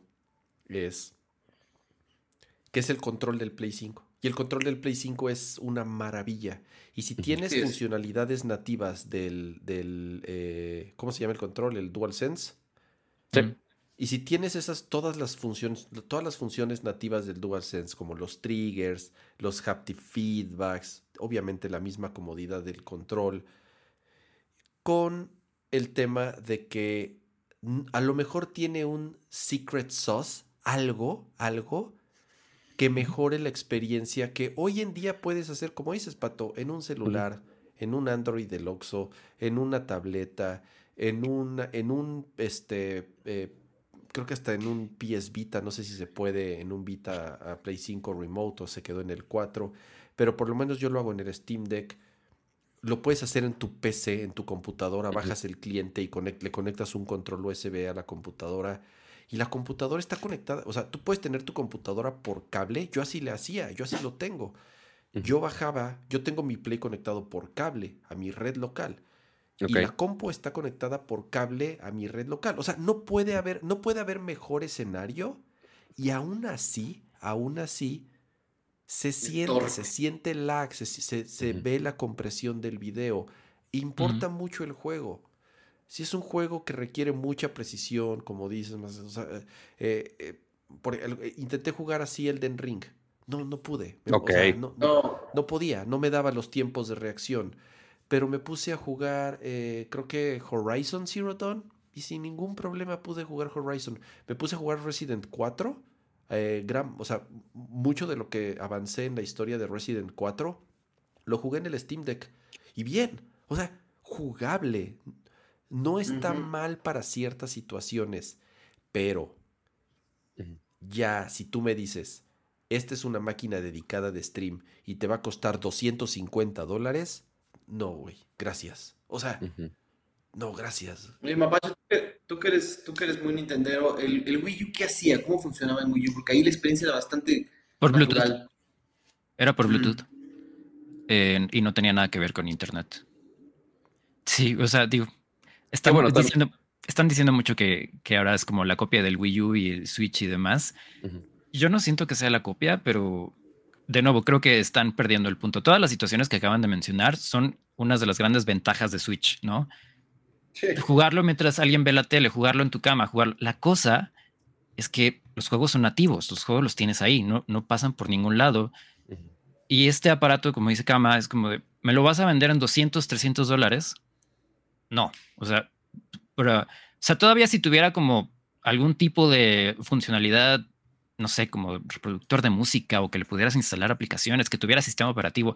No sabemos, ¿no? Porque no dijeron, puede que sí lo tenga. Pero si va a ser para streamear tu Play 5 con, con o sea, en un, sistema que ya sabemos que no funciona bien y me lo vas a vender en 200 dólares, es como, sí, para, o sea, pues no. Hay, hay mejores opciones, ¿no? Y ya, y sí, ya lo puedes hacer gratis en tu PC, en tu celular, en tu tableta. Eh, en tu Steam Deck, en, en, esta nueva generación de, portátiles con, sistemas operativos de Windows o lo que traiga, porque ya, que ya hasta tienen sus propias aplicaciones que no son las oficiales para, para, este, para que funcione mejor. Y si la, la, opción oficial no va a estar a, a, ese nivel, pues ¿para qué, no? O sea, no dudo que tenga una audiencia, ¿no? Y no dudo que alguien diga, ah, sí, lo quiero, lo compro, ¿no? Que nos sorprendan, ¿no? Sí, o sea, tú, todo puede pasar, puede que sí sea una gran oferta y, o sea, no sabemos mucho del producto, pero lo que han anunciado y lo que han platicado hasta ahorita es como de, no le veo, no le veo la gran ventaja de gastar dinero en esto teniendo opciones como el Steam Deck, teniendo opciones como tu celular o tu PC. Que no es mucho más caro, ¿no? El Steam Deck tiene un precio bien, bien competitivo. Correcto. O sea, y eso que digo, ya obviamente ya hablamos mucho del ala y que sí está más alto el price point ahí, pero sí, el punto más comparable, si llega a este Project U, si llega a un precio como de 300, porque está esperado a que salga este mismo año, este, y por favor denle like al stream porque hay un perrito en toma, este, este, benditos sean los perritos en toma, este, Eh, hay un pato, pero no, no es suficientemente adorable en la toma. Ahí está, ya tiene su toma principal. Benditos sean los corgis. Eh, pero me gusta cuando estoy en la compu. así es igual mi gata, exactamente igual. Eh, porque no le estoy poniendo atención. Pero, ok, si cuesta 300 dólares, por 100 dólares más, tienes, por ejemplo, el Steam Deck básico, que ya es todo una PC para jugar. Que es el único que necesitas, porque, porque de ahí al grande no hay ningún cambio más que un pinche estuche culero y, y, un, y, una, y el cambio del SSD. Y un plástico que le ponen en la pantalla. Básicamente, este, y del lado hacia abajo, pues ok, ¿qué es lo que te pierdes versus la mejor experiencia que podrías tener con un celular gama alta o una tableta incluso gama alta? y con un control dual, o sea, porque podrías tener tu mismo control DualSense conectado a un celular premium, el que quieras, que tienen pantallas Quad HD porque este es HD. La única realmente ventaja que te da Project Q es que sí tienes toda la funcionalidad de DualSense, lo que mencionabas de los triggers este, ápticos, este, esta vibración, los sensores de movimiento. Oh, que, ¿eh? ¿Mm? Yo no sé si a ustedes ya les pasó, a mí se, ya, yo, a mí dos controles de Play el trigger de atrás, el resorte que tiene adentro se rompió, en los dos. Sí. Ok. Y es fácil, es fácil cambiarlo. Lo pides por Amazon, te llega, tienes que cambiar el control, es cambiar un resorte. Pero ya, ya van dos que se me rompen. Madres, no, eso no me ha pasado a mí. Mi dedo derecho es no sé qué estés jugando en Final Fantasy que tengas que triggerear tanto. Este, según yo, ni es de shooter Final Fantasy, pero ok, fine. Este, no, no juzgaré los usos, los desgastes de controles de cada quien. Eh, lo dice uno que tiene eh, literal una torre de iPhones desarmados por mi familia porque los destrozaron este, y me los acabo de traer de Monterrey. Eh, pero sí, Project Q no han dado muchos detalles. Literal, lo único de specs es pantalla 8 pulgadas, básicamente los mismos controles de, DualSense, nada más eh, sin el touchpad 1080p, sin el touchpad de arriba. Eh, y que se ve bonito, pero pues está posiblemente el, si se ve bonito significa que va a atracar. No lo sé, no lo sé. O sea, en el trailer, pues obviamente se ve muy bonito, pero al igual el, Switch OLED este, y el Switch normal, pero pues eh, uno no sabe ese, Ese secret sauce que se me ocurre que puede suceder es que cuando estás en tu casa, cerca de Play, es que se conecte directamente al Play, como peer to Es lo único.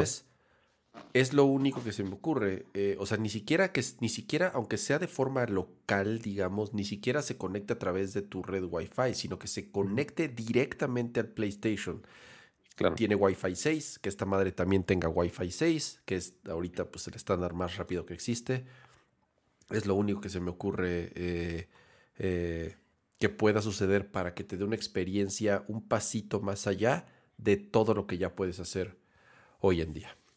Em, pero a ver, ahora sí, démosle cierre a este tema de eh, todo lo del stream de PlayStation si se llevó tal Digo, estuvo bien porque estuvo interesante. Eh, varias cosas comentamos eh, y, si al final pues es, un evento importante junto con el que va a haber también en, después de, Microsoft. Y a ver, Mastreta, ¿cuántas horas llevas y cuántos... vamos a empezar así. ¿Cuántas horas llevas y cuántos templos llevas? Um, templos debo llevar unos 80. ¿Sabes, ¿Sabes cómo estoy midiendo mi, mi, adicción? Por cantidad de mapa completado en el sótano. Ok. Eh, eh, estoy casi al. Ya tengo, los, ya tengo el mapa del cielo, ya tengo el mapa del, de la tierra y el mapa del sótano tengo como el 90%. O sea, te pusiste, empezaste a desbloquear el mapa. Ese fue tu. Ok, eres de mi equipo, entonces. Eh, ¿Cuánto tiempo llevas? mapa, híjole, te lo juro que me daría pena revisar. Eh, es un tema de, que no he hecho mucho más que trabajar y jugar Zelda. Es, es eh, y, pero al mismo tiempo he avanzado de la historia un poquísimo, porque estoy sacando todo, estoy encontrando todos todo lo que puedo. Estoy de verdad disfrutando mucho de exploración, mucho, mucho, mucho. Entonces, yo sí, fácil, fácil, fácil, ya le metí unas ¿Qué salió el juego hace tres semanas? No, hombre, una semana y media. No, no, no, no me digas eso, porque seguramente ya le metí 100. seguramente ya le metí 100 horas. Ya siento que son tres semanas. Seguramente ya le metí más de 120, 100, 120 horas. Que, que ojo, para los que no sabían, el, yo me acabo de dar cuenta en ese momento. Eh, eh, por alguna razón el Switch en los primeros días que estás jugando algo, en vez de decirte en tu perfil puedes ver las horas que le has dedicado a ciertos juegos, pero cuando es un juego que... ¿Eh? ¿Ya fuiste a espiarme? ¿Ya sabes cuántas horas he jugado? No, el mío, el mío. Ah, sí, ahorita te espío, ahorita te espío, ahorita, ahorita hago ese research. Eh, yo, pero, estaba pensando también espiarlo, pero... Ajá, es que el problema es que en los primeros días te dice... Ah, pero el problema es que te dice, ah, en los primeros días eh, llevas seis días jugados. Es como, ese insight no me sirve de nada, Nintendo. Dame mis horas. Y ya hasta ahorita ya puedo ver mis horas de juego. No, pero son Cada día son 24 horas, Pato. Yo lo sé, pero, o, sea, sí, claramente llevo más de 24 horas. no significa que jugaste hoy y mañana y pasado, sino que sí te cuentan las 24 horas para cada vez que dice días. No, no, dice días, dice horas. No, Ahorita ya, ya debería salir horas si lo empezaste el primer día, pero no, luego solo sale del 1 al 10 si llevas dos días, tres días, 10 días. Después de los 10 días ya te da tus, tus horas, aunque hayas jugado dos horas. A ver, lista de amigos. Vamos a buscar mientras al.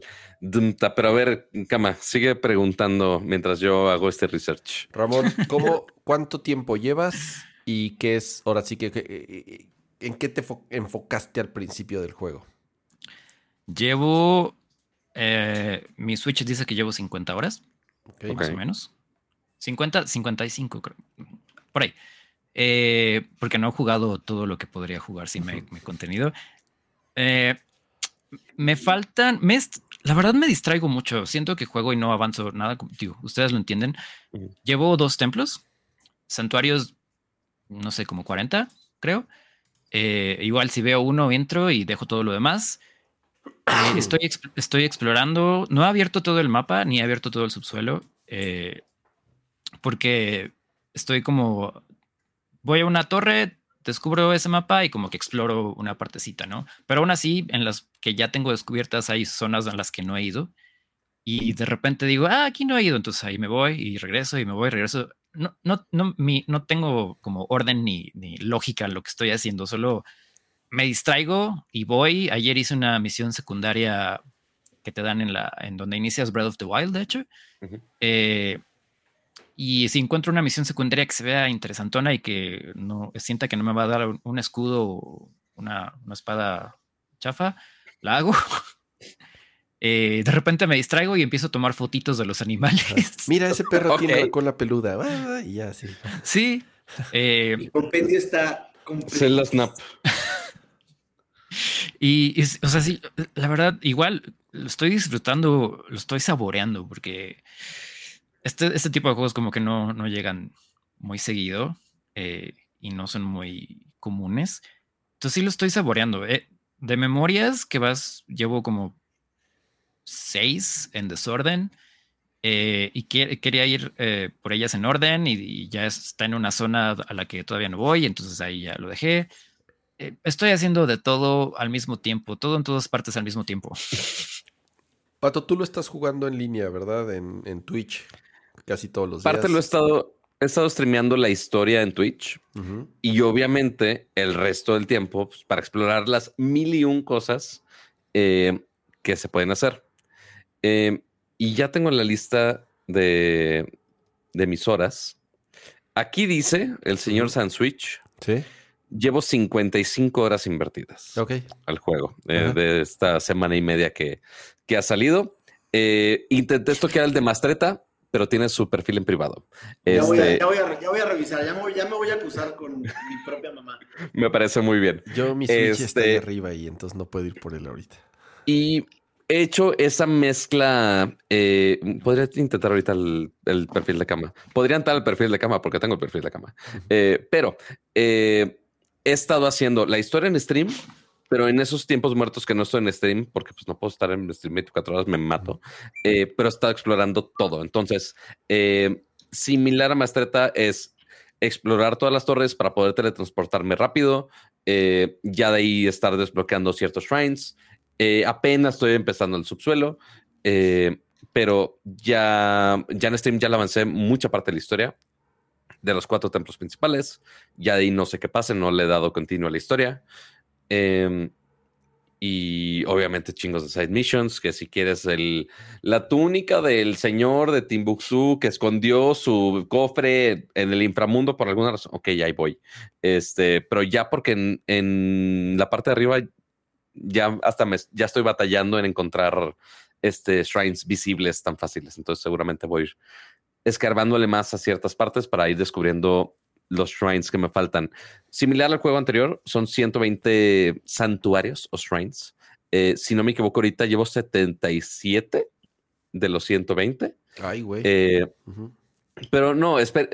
Alguien le acabo de pasar justo a un amigo. Eh, estaba checando la, lista de los speedruns. Porque ya hay speedruns de gente que lo acabó en una hora 15. Es como de, güey, una hora 49 creo que era. Pero sí, o sea, una cosa obscena. Eh, pero aparentemente, digo, lo chequé en, Twitter, tampoco es, le, lo creo tan fidedigno hasta que salga en la página de los speedruns. Eh, son 152 shrines, 120 raíces del subsuelo, mil, mil, mil Koroks, mil Koroks. Eh, para, para Mapache específicamente, 509 fotos de tu enciclopedia esta rara 228 recetas, 253 quests, 18 memorias, 135 eh, armaduras que puedes mejorar al full, 250 eh, voces y 81 letreros que tienes que arreglar de este señor que no sabe construir. Ese pobre eh, hombre. Es lo mejor del juego. Es lo mejor del juego. El letrero me dé algo al final porque yo lo he ayudado tantas veces pues, lo vas a tener que llevar 81 veces. 81 veces lo tienes que llevar. No mames. A ver. Que, me acabo. No, bueno. 90, horas o más. ¿Llevas 90 horas o más? Yo llevo 60 horas. La última vez que chequé a Entier, llevaba 60 horas. Entonces, yo creo que ya estaré llegando a unas 70. Eh, soy de tu equipo, Daniel. Lo primero que hago, lo primero que hice fue ir a las torres, buscar todas las torres, abrir el mapa y me tardé mucho tiempo. Muy, bueno, a ver, recorrí gran parte del mapa sin el estúpido parachute por no hacer nada de la historia. Entonces, eh, consejo, hagan un poquito de la historia y se, y, se, van a, se va a hacer su vida un básico. más fácil, por lo menos para que tengan el, el No tenías el auto, bueno. Eh, tardé mucho tiempo. Para mí sí fue una sorpresa, porque, porque yo sí entré medio a ciegas al juego. Sí vi eh, trailer, eh, algún trailer y eso. Pero para mí, y creo que la más grata sorpresa, y, es, y ese fue el, e, e, ese fue el, el pinche el, truco de magia, güey. Es que iba a decir el as bajo la manga, pero ni siquiera, güey. O sea, estuvo Nintendo tanto tiempo y todo se enfocó, todo se enfocó en sí, es Hyrule y lo que sea, pero hay, pero hay unas, pero hay unas islas flotantes y todo el pedo es elevación y la chingada. Nos vendieron tanto eso y pensamos que todo el concepto del juego era ese, que cuando spoiler alert, seguramente todos los que están viendo ya lo saben. Hay un momento, porque también eso, eso te lo dicen en la historia, pero igual, esa, eso yo me lo salté, yo no hice la historia hasta, hasta que ya había desbloqueado todo el mapa. Llegué por accidente. Te avientas en uno de los hoyos y yo dije, chingue su madre. Dije, ¿qué es esto? ¿Qué hago aquí abajo? Y estás caminando y caminando y caminando. Y de pronto dije, ay, un caballito. Me encontré un pinche caballo de esqueleto ahí abajo. Me subí al caballo y estuve avanzando y avanzando y avanzando. Iba desbloqueando las lamparitas estas. Bueno, el o sea, eso se lo guardaron muy cabrón, güey. O sea, es todo el tamaño del maldito mapa de Hyrule lo tienes en el subsuelo, güey. Y eso para mí Güey, lo de la mecánica de armar, que ahorita lo platicamos, que lo de las tierras arriba, sí está chingón, bla, bla. Güey, a mí lo que me voló la cabeza, porque además no sabíamos nada, es el mundo subterráneo. Yo estaba embargadísimo.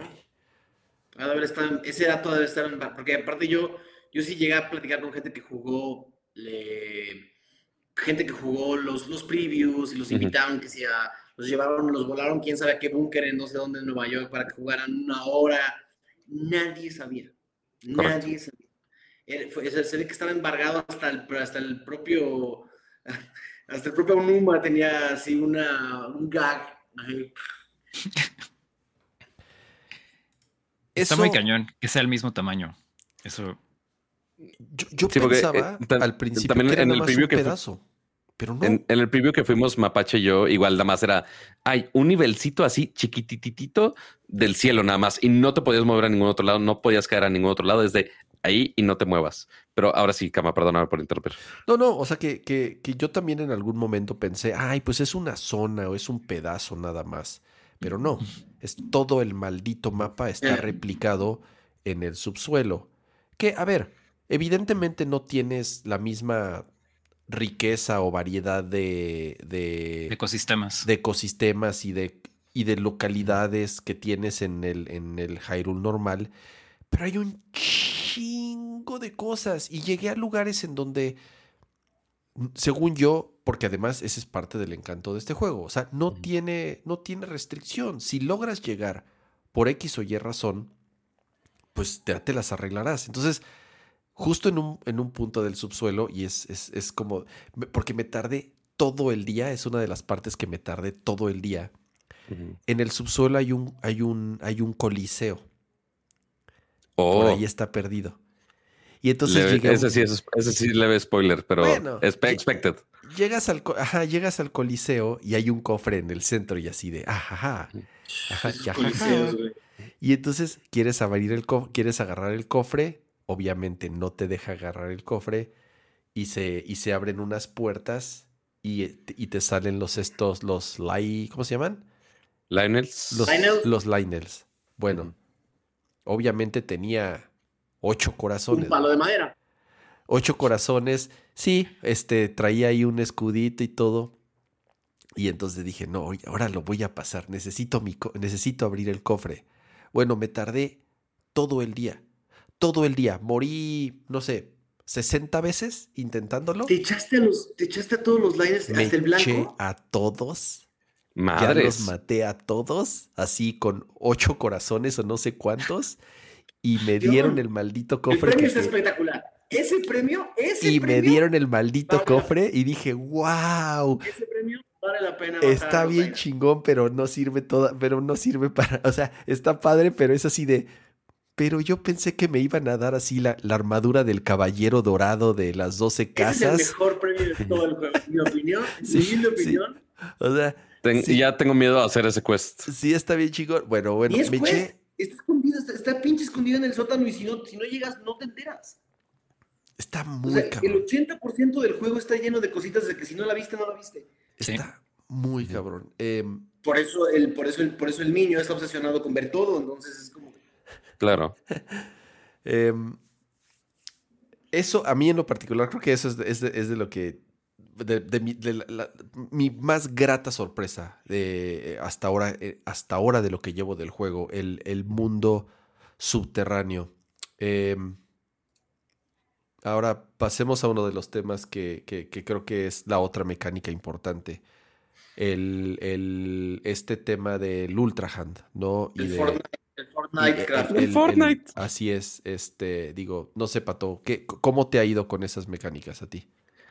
Pues mira, está interesante al inicio y pues sí, obviamente sí involucra algunos puzzles eh, al respecto que tienes que estar armando las diferentes cosas y es, no es esta. Eh, pero obviamente ya después cuando ya llevas más de 60 horas invertidas en el juego, ya es como de, ay, qué flojerita. De repente sí te dan algunas cosas quality of life más adelante para que justo no, no te haga tan pesado ese proceso, pero ya es muy adelante en la historia, creo yo. Eh, pero yo creo, digo, yo he hecho lo básico. Uno como ingeniero simple a lo que va es dos palitos de madera, un velero, adiós, no necesito más. Eh, pero hay gente que seguramente ya han visto en TikToks de todos lados sabidos y por haber con Megazords, con eh, el mosquitero. El mosquitero fue mi favorito. De el mosquitero está muy mamón. Ese no lo he visto, ese no lo he visto. Es que. Hicieron una, jaula, la llenaron de láseres, arriba y abajo, la ponen enfrente de las cuevas y cuando salen 100 de, murciélaguitos, mata a todos y, agarra, y lutean todos los ojos y todas las alas. ¡Wow! Sí, o sea, hay cosas muy, muy, muy este, creativas. Los controles pensé que iba a sufrirlos más. Yo sí los eh, sufro, ¿eh? para eh, rotar, más que nada para rotar cosas. sí, porque, para porque el moverlo, el moverlo, por ejemplo, aquí en este puzzle que es de los primeros shrines, no creo que sea muy spoiler, no es tanto problema porque es muy similar a como estaba en Bredo, que es nada más empujar, jalar o tú puedes rotar para mover esto. No tiene tanto problema. Pero ahora sí le he explicado a la R, está justamente este como giroscopio. Entonces tú puedes girarlo con el D-pad y ya puedes o girarlo hacia arriba abajo o hacia los lados. Entonces de repente pone estas posiciones ahí medio extrañas. Es como de, ah, pero ¿a dónde es a donde necesito rotarlo para que funcione? Entonces ahí medio, sí está raro. Quizá alguna una herramienta de alinear hubiera estado chido para que supieras cuál es el frente. Muy bien alineado para todos. más bien se alinea a Link. Ajá. O sea, básicamente lo que tienes que acordarte es que, es que, es que todos los, los ejes del, objeto están alineados a Link. Entonces yo como que siempre los acomodo hacia Link y muevo a Link. Correcto. mucho más acomodar todo. O sea, sí, de repente cuando... Ajá, o sea, pero de repente cuando tienes, por ejemplo, el, el de los planeadores, que es más de, oye, el planeador va hacia enfrente y ya no hay, no hay otro lado. Y no, y, no, y no creíste que iba a funcionar, te sientes, puta, te sientes Neil Armstrong llegando a la luna, te sientes el... Totalmente. fundar la próxima compañía de autos eléctricos, es una cosa así. Eh, a ver, te calmas, Link por favor. para que funcione. Regresando al, tema este de, lo, de, lo, de la Ultra Hand, eh, digo, Pato, ya dices que haces como lo mínimo necesario, no, no te dedicas mucho tiempo para eh, por lo menos encontrar soluciones bien creativas. Eh, Ramón, ¿tú qué tal? ¿Cómo te ha ido con esta mecánica? ¿Te gusta? ¿No te gusta? ¿TSX? Me gusta, me asombra, pero no la digo, desde Breath of the Wild, ¿no? De, que salían en Twitter cosas que, hacían como sus motores que se eh, propulsionaban solitos y demás. Era como de, qué padre, pero yo no lo voy a hacer. Y es la misma cosa aquí. O sea, hago lo que me pide el juego, eh, pero como para transportarme y eso, uso mi caballito o camino, porque creo que así descubro más cosas en lugar de ir en un cochecito o algo así. eso, y eso es aparte de, digo, la, complejidad y, cosas que se aventaron en este juego, pero en mi experiencia es como hago lo necesario, está muy padre. los eh, santuarios sí, también, este, padres las soluciones, pero no es, eh, o sea, ese es mi estilo de juego, ¿no? O sea, no estoy tanto así. Lo que sí le, le de nuevo, le respeto mucho es esa, esa sensación de asombro y de ponerte a realmente jugar tal cual jugar, ¿no? Es como ver qué puedes hacer eh, tal vez yo no lo haga al mismo nivel que otras personas, pero solo saber que puedes juntar todas las porquerías y, demás y realmente pasar horas haciendo estupideces, creo que es algo que se le tiene que, independientemente de la historia y del tamaño del mapa y del otro mapa y, todo eso, creo que es algo que se le tiene que, que respetar mucho este juego. Es como darte esa sensación de juego, de asombro y, creo que ya muy poquitos juegos actualmente se enfocan en eso, es como ya están muy centrados y muy enfocados en, otro tipo de experiencias. Y aquí tenemos, sí, como siempre, Nintendo dándonos este tipo de, cosas que solo eh, a ellos, ellos dicen, sí, que, hagan sus Megazords y que hagan sus perritos y que hagan sus, sus, este, sus nepes este, explota, eh, que explotan. Que giran y matan enemigos muy útiles. O la jaula, digo, la jaula estuvo increíble, pero este, sí, o sea, estoy muy, muy asombrado de, uno que funcione a este nivel. Porque cero glitches, cero, cero todo. Es como de esta cosa funciona. El sistema de físicas son como siete sistemas interactuando al mismo tiempo. O sea, el, creo que yo alguna vez vi un, documental, bueno, no como un video de los güeyes que animaron las cuerdas de Last of, Us, Last of Us 2 y creo que hacer la mecánica de las cuerdas les tomó semanas o meses, porque si una cuerda se ponía con la otra, se jodía todo el, sistema de colisiones. Todo funciona perfecto, es impresionante. Impresionante. Sí, porque también los que se han mantenido fuera de spoilers, digo, en los trailers sí te mencionan algunos elementos con los que puedes fusionar, o sea, desde Bill, troncos y un velero, o una turbinita, eh, o este padcito así que parece como dron, pero ya más adelante en el juego eh, se complica aún más el cómo puede evolucionar las construcciones que uno hace, em, a niveles que dices, güey, porque hay un dungeon de este elemento que yo no sé por qué, si existía o no, o en qué momento salió. Este, pero de repente vas desbloqueando ciertos shrines y en las distintas islas puedes desbloquear otros eh, o comprar en las maquinitas. Son como unas maquinitas de chicles que ahí pones cosas y ahí te dan un montón de cosas, ¿no? Eh, que están muy, muy divertidas y en cada una te dan este, elementos distintos. Entonces de repente puedes tener un cohete para ponerlo en tu escudo y hacer el Rivalis Gale, porque no, quisieron ponernos un Rivalis Gale aquí. Este, o que ponen aquí hay una cosa para balancear, o aquí hay una, un trineo, o aquí hay de todo tipo de cosas. O sea, realmente los espacios que te da el juego para, o sea, nada más para que se den una idea, los espacios que te da el juego para los diferentes ítems son 1, 2, 3, 4, 5 por 1, 2, 3, 4, 5. 5 por 5, 25. 25 ítems distintos para construir, más todo lo que, está en el entorno. yo he usado los mismos 5 siempre, ¿eh? O sea... Globos. Eh, yo solo globos, globos, la turbina. Globos y el ventilador. O sea, globos y el ventilador para todo. Globos y maderita. El, globos sí. maderita. el yo encanto... pongo turbina todo. Más rápido, es lo que más fácil consigues. Globos, maderita, cohetes en escudo. Ajá, y ya. Mi problema es el movimiento vertical. Entonces, casi el, el 90% de uso de mis aparatitos es para moverme para arriba. Así es. Entonces es globos con maderita, cohetito en el escudo. Pero como soy desesperado, hago cajas con siete cohetes y luego un globito para que se quede arriba. Cuando, cuando podrías hacer literalmente esto de poner un resorte, lo combinas con otro resorte. Ah, yo todavía no tengo el resorte. Spoiler. Y ya, pues brincas, pero no es tan. Pero no está. Eh, no, no, es tan pues, más como un cohete. El cohete es más divertido. Sí, totalmente.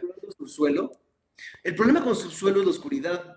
Cuando estás explorando subsuelo, muchas veces que no sabes qué tan altas están las cosas. Entonces, generalmente tener un poquito de control sobre, lo- sobre, el, sobre el, el carrito o eh, avioncito es mejor. Ujú.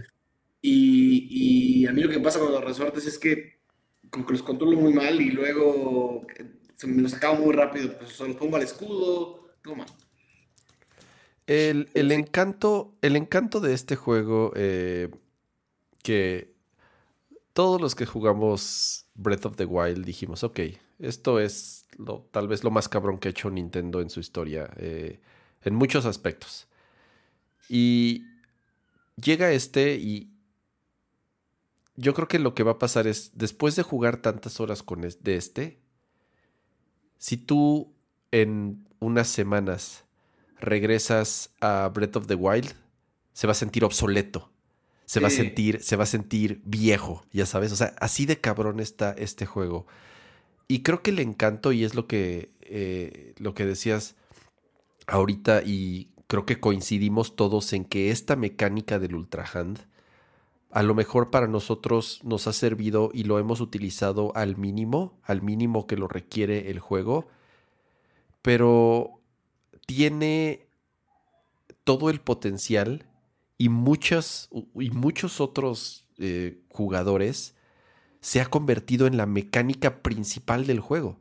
O sea, Sí. es... Pero lo es, ¿eh? Eh, los, shrines, los los, los, los, los templos, ya son 90% Ultrahan. Sí, Sí. pero si te fijas, puedes resolverlos a veces de las forma, de la forma más burda, como haciendo, como haciendo el puente más, la- como, como uniendo maderas para hacer un puentezote en Ajá. vez de, en vez de realmente. pe- Pero no es, no es porque no A mí estés lo que me haciendo. gusta de eso, Cama, es que hay mucha gente que dice, estoy jugando mal porque veo que gente hace cosas bien increíbles. Es como, Al no, contrario. Estás jugando bien. Exacto, exacto. Si no el hay juego manera lo de jugar mal. permite, Si el juego lo permite, estás jugando bien. No hay jugar mal. Es diviértete. Te dieron, un- te dieron un juguete, te dieron un Lego, te dieron un Lego, te dieron un mecano para que hagas lo que se te pegue la regalada gana y divierte, divierte como más te guste a ti. Y Exacto. mi miedo, mi miedo era, a mí no me, a mí no me encanta, no, no soy, no soy tan jugador de los eh, llamados, eh, este, sandboxes eh, o de los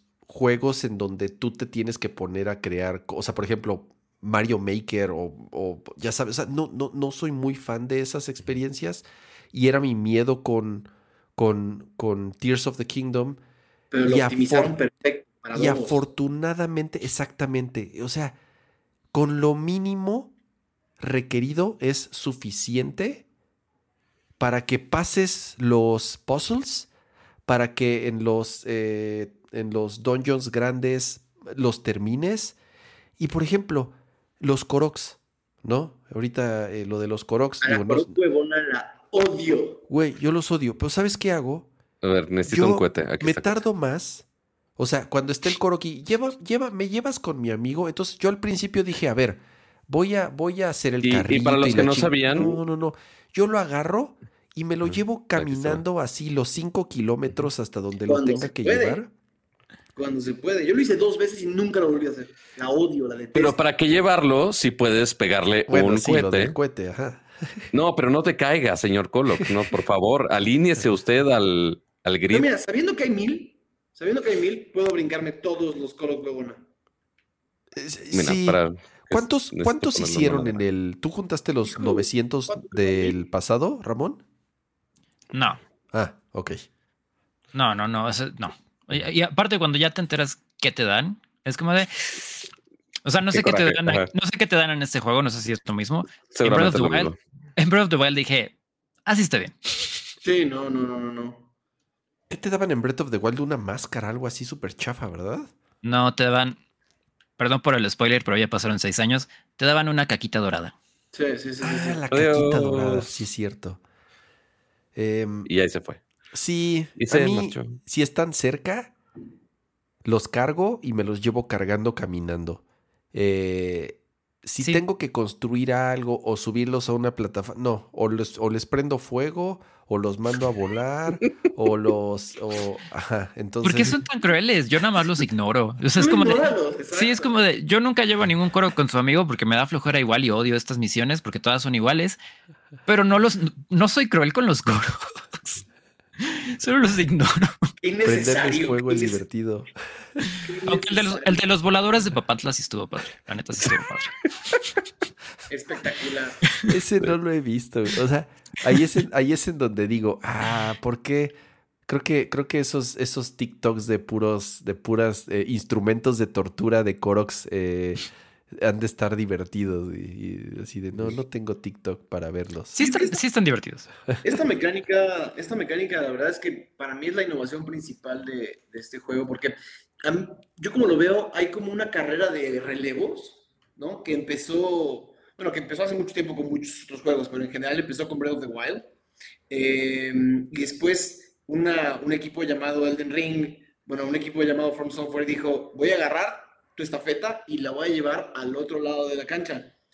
Y a mí lo que me parece interesante es que la, principal innovación de Breath of the Wild es esta, esta forma de, eh, de realmente volverte parte de un artífice del mundo para, para, para, divertirte con él. Y yo me imagino que esta primera ejecución de una mecánica así en un juego de mundo abierto, la vamos a empezar a ver ejecutada muchísimo más. Así como no existiría Elden Ring sin eh, la inspiración que tuvo en Breath of the Wild, ya creo que a partir de aquí lo que siguen adelante, juegos de mundo abierto, juegos que van a empezar a utilizar estas mecánicas con una, eh, creo que ya con mucho menos eh, inocencia. Acá es muy inocente la forma en la que funciona, es extremadamente preciso, pero sigue siendo muy inocente. te sientes que estás jugando como un niño, no como un físico nuclear, aunque a veces te sientes físico nuclear eh, o ingeniero, pero, pero la realidad es que es muy inocente y yo creo que en el futuro se van a dar cuenta que la gente sí disfruta mucho las mecánicas físicas, bien hechas. Cuando tú, cuando tú ves que algo funciona, de verdad te sientes muy bien, se siente como un, un verdadero logro o éxito, hasta cuando algo funcionó medio mal, pero lo lograste, ¿no? Es una cosa como... Y luego hay varios, hay varios templos que requieren conocimiento de física, o sea, no es, no es, o sea, un tema de por qué si estoy poniendo esta cosa acá, se está nivelando esta otra acá, y, intuitivamente empiezas a tener pensamiento eh, tridimensional, que vamos, cuando ninguno de nosotros éramos niños, había juegos que nos pudieran literalmente dar una clase de física con un videojuego. Eh, es, es, impresionante que solamente por querer resolver un, un, acertijo, aprendes cómo funciona la gravedad, aprendes cómo funciona el cambio de presión, aprendes cómo... Y es pues, posiblemente el sistema de físicos está bien diseñado. Pues sí. Y lo entiendes, que es lo, es lo más importante, lo que es, es intuitivo, está basado, sí, obviamente está en un juego, ¿no? Y hay ciertas libertades, pero es intuitivo porque es parecido a la realidad, y esto lo platicaron en, el, en su panel de GDC, creo que era GDC, de Breath of the Wild hace años cuando salió, que se lo recomiendo a todos que, que vean cuando quieran platicar sobre Breath of the Wild y la inspiración que tuvieron para estos juegos. Es como de, sí, queremos este, que si quemamos algo, pues, eh, la manzana se asa y la comida se cocina y demás, ¿no? Pero lo que queremos es que juegues con este, este motor de física y química y lo entiendas porque es parecido a la realidad, ¿no? Y, y muchas cosas son simuladas en otros juegos, ¿no? Y, y, aquí seguro hay cosas simuladas, pero la gran mayoría de cosas la entiendes en, en, friega. Es como, sí, ¿por, ¿por, qué esto está cayendo para acá? Pues porque esto está más pesado, ¿no? Porque la presión cambia, porque todo esto, porque así funciona el mundo. Y, ya, que, ya que igualas las cosas y entiendes cómo funciona, ya es como de, sé libre, haz lo que tú quieras, porque ya entendiste la, la noción básica de este mundo. Porque es la misma. Una palanca, hay una, una palanca que fue, que me pareció genial, porque hay cero explicación, que básicamente es, con que le pongas dos, con que le pongas dos pedazos de metal a una, a una pieza larga para poder aventar una pelota, eh, literalmente la puedes mandar a donde debe estar. Pero entonces, una persona que no tiene la menor idea de cómo funciona el tema de centro de masa y palancas, pues va a estar media hora tratando de descifrar eso hasta que, hasta que aprende lo que, lo que estás diciendo, que es, oye, a ver, espérate, si pongo esto más acá, y le pego un poquito. Y también hay unos, también está el cuate que se dio cuenta que con las bombas podías romper. No manches, ¿cómo me dio coraje ese maldito? ¿Y con las bombas puede romper qué? ¿Ves que, ¿Ves que de pronto hay como unas dianas, hay como unas dianas coloridas que son amarillas y luego se ponen verdes? Ajá. Que tienes que hacer así máquinas complejas para. Uh, sí, y la ya sé cuál es. Con flecha, en ese momento se. sí, yo lo vi. Eso pudo haber sido útil hace como una semana. Eh, e, ese maldito santuario, porque aparte es donde usas las estacas que te das cuenta que puedes como meter en, ciertos materiales, ¿no? Y yo, me, y yo me di cuenta de esas estacas afuerita de ese santuario, este, porque hay una metida en el suelo y hay un cofre. Entonces yo jugando con eso me, di cuenta cómo funcionaban las estacas. Entonces entré sabiendo cómo funcionan las estacas. Pero yo en mi ceguera y en mi, este, se me fue el término de, de ir aquí, no vi el pinche switch para bajar la pelota. Entonces estuve media hora pensando, ¿qué carajos tengo que hacer aquí? Con porque, estaca. porque veo las estacas, entiendo las estacas. ¿Cómo, cómo le pego a, las dianas? Porque no entendía cómo bajar la pelota y, había una cosa fija que es la que le pegas el switch y la, cosa fija gira y ahí le pegas las estacas y ya como que lo batea. Nunca vi el switch hasta como media hora después y de hecho lo tuve que buscar. Ciego, así como tunnel vision es, es lo que quiere decir. Ándale. Este, centrado en las este estacas. Estamos, este a ver, espero no darles mucho PTSD con esto. Este, pero creo que esto es uno de los parte de los puzzles de las dianas estas que dicen que puede activarse con bombas. Ah, vas a, vas a probarlo. A ver, entonces, flecha, tengo una flecha. Eh, y una bomba. Y una bomba. Es lo que menos hay. Sí. Mito confirmado, amigos. Mito confirmado. Pude haberlo hecho con el de arriba, que es el complicado de hacer, pero no. Vamos a ver cómo sufre Pato haciendo una palanca, como dice Masterta. Ah, es este de la palanca. Es este de la palanca, correcto. Em, ¿Cómo han sentido el juego técnicamente? Eh... Sin fallas. Es rápido. Es. A ver, para mí es un, para mí es un, es un éxito rotundo en el uso de la porquería que es el Switch. O sea, es... Yo, yo después, de, después de, de, ver lo mal optimizado que hay juegos como Shin Megami Tensei 5, que son, que son injugables, ¿sabes? Y después de ver lo bien que hacen cosas como Xenoblade 3, que dices, oye, ¿cómo hicieron esa cosa tan grande? Creo que él está en un balance perfecto en el que... Creo que lo que más nos ha mal acostumbrado y lo que más nos ha chequeado un Play 5, un Xbox es cero tiempos de carga, 60, 60 cuadros por segundo. Estamos acostumbrados a que las cosas fluyan muy rápido. Y creo que Zelda está bastante bien. Los tiempos de carga son, son bastante manejables. Y por ejemplo, ver el mapa, regresarte. Yo, yo juego sin mapa, entonces sí, sí estoy pausando mucho para ver en qué parte del mapa estoy. Mm. Y eso es inmediato. Cuando usas la habilidad que te saca del sótano al, a la Tierra, es, no hay tiempo de carga intermedio, se siente muy natural, se siente bastante bien. Te iba a preguntar eso, Mastreto, porque yo me acuerdo mucho que lo platicamos en su momento con Breath of the Wild. ¿Estás jugando sin el radar y sin... ¿Estás jugando con la UI limpia? Totalmente, me encanta. Me encanta. Me lo recomendaron. Y sí lo pierdo. Yo lo intenté, yo lo intenté y sí lo jugué así a lo mejor las primeras 20 horas. Y después dije, a ver, voy a poner el radar. Y lo puse y dije, ay no, ¿para qué me castigo? Solo me falta la brújula, que es lo que me da coraje. O sea, porque yo sí me norteo, literalmente me norteo. Mm, ok. Eh, entonces, muchas veces digo, iba a, ir al sureste porque ahí estaba todo vacío.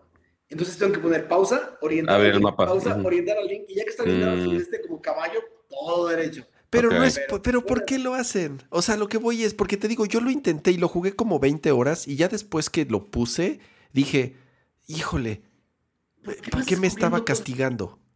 A mí todo el, todo el efecto, lo que le llaman el efecto de la pirámide, los que vieron la charla igual, no sé si fue la de GC, pero fue otra que hicieron como más privada, donde explicaban el diseño del mapa, que cuando diseñaron Breath of the Wild, los playtesters se iban de torre en torre y no pasaban por las cosas alrededor. Entonces vieron que entre más escondes y entre más alejas y entre más pones cosas bonitas y, dulcecitos entre torre y torre, más la gente explora el mundo entero y lo descubre por piezas. Y yo puedo descubrir entre esta torre y esta torre cuatro misiones de este lado y tú puedes descubrir de este lado porque hay cosas para todos lados para hacer. Entonces, cuando yo tengo el mapa con titilaciones que me dicen para dónde ir, o qué tengo que hacer, o, estoy, busco, estoy viendo cómo se orienta, o estoy viendo si hay un laguito, mi atención está puesta en el mapa y estoy, moviendo un mono en el mapa y no estoy moviendo al Link en un mundo que está explorando libremente. Siento que la exploración libre para mí es, valiosa. Ya. Yo también estoy. No me gusta nortearme, es lo único que no me gusta. Yo también estoy muy similar. O sea, yo Breath of the Wild lo jugué todo con el minimapa y todo. Cuando empecé Tears of the Kingdom, alguien, ah, me recomendaron, deberías cambiarle el, el, el, UI. Ajá, para, porque pues sí, es como, me lo recomendaron, dije, voy a darle la oportunidad. Y, normalmente yo soy, sí, de, de, seguir los puntitos en el mapa porque pues, te llaman la atención. Y a veces es como decir, ya la chingada, ya voy a la misión y a la siguiente misión y a la siguiente misión. Eh, pero en, este, en estos juegos en particular, no quiero hacer eso porque me voy a porque sé que me voy a perder de muchas cosas, ¿no? Entonces, en cuanto me dieron el, el la cosita del radar para, para, los santuarios, la desactivé. Sé que eventualmente lo voy a volver a, usar y activar. Yo sí lo yo no tengo eso todavía. Ah, pues, pues es que, pues es Juega la historia. Digo, yo sé que, yo sé que eso te lo daban también en el, en el primero, que era una de las mejoras del, de la tabletita. Te lo da un viejito con lentes. Y también te dan la, como el, creo que fue el DLC de Breath of the Wild que agregó el medallón para teletransportarte donde tú quieras. Eso también te lo dan después. Eh, ah, pues, ya, no, ya no te tienes que transportar en los santuarios. bueno, ya existe. O sea, ya existe. no es nada nuevo. Eh. Solo debes seguir ciertas secuencias que ni siquiera son de historia. Eh, solo, las, tienes que buscar tú. Sí. Ok, todo está bien. a mí, para mí eso no es spoiler. O sea, spoiler ah, es si me dices es que ya, ya sé por qué la princesa Zelda está así, o sea, cosas de la historia. Eh. No, o sea, estos sistemas ya estaban en Breath of the Wild, solo como que los tienes que ir volviendo a encontrar. Otra vez desbloqueando. Los escondieron un poquito honestamente, sobre todo para jugadores que sí les gusta ir un poco más de la mano, está truculenta la forma en la que escondieron algunas sí, correcto. Sobre, todo si eres, un, si eres una persona... Si eres una persona que lo que va a hacer es simplemente divagar y, rondar, te pierdes como de siete cosas que son bien útiles.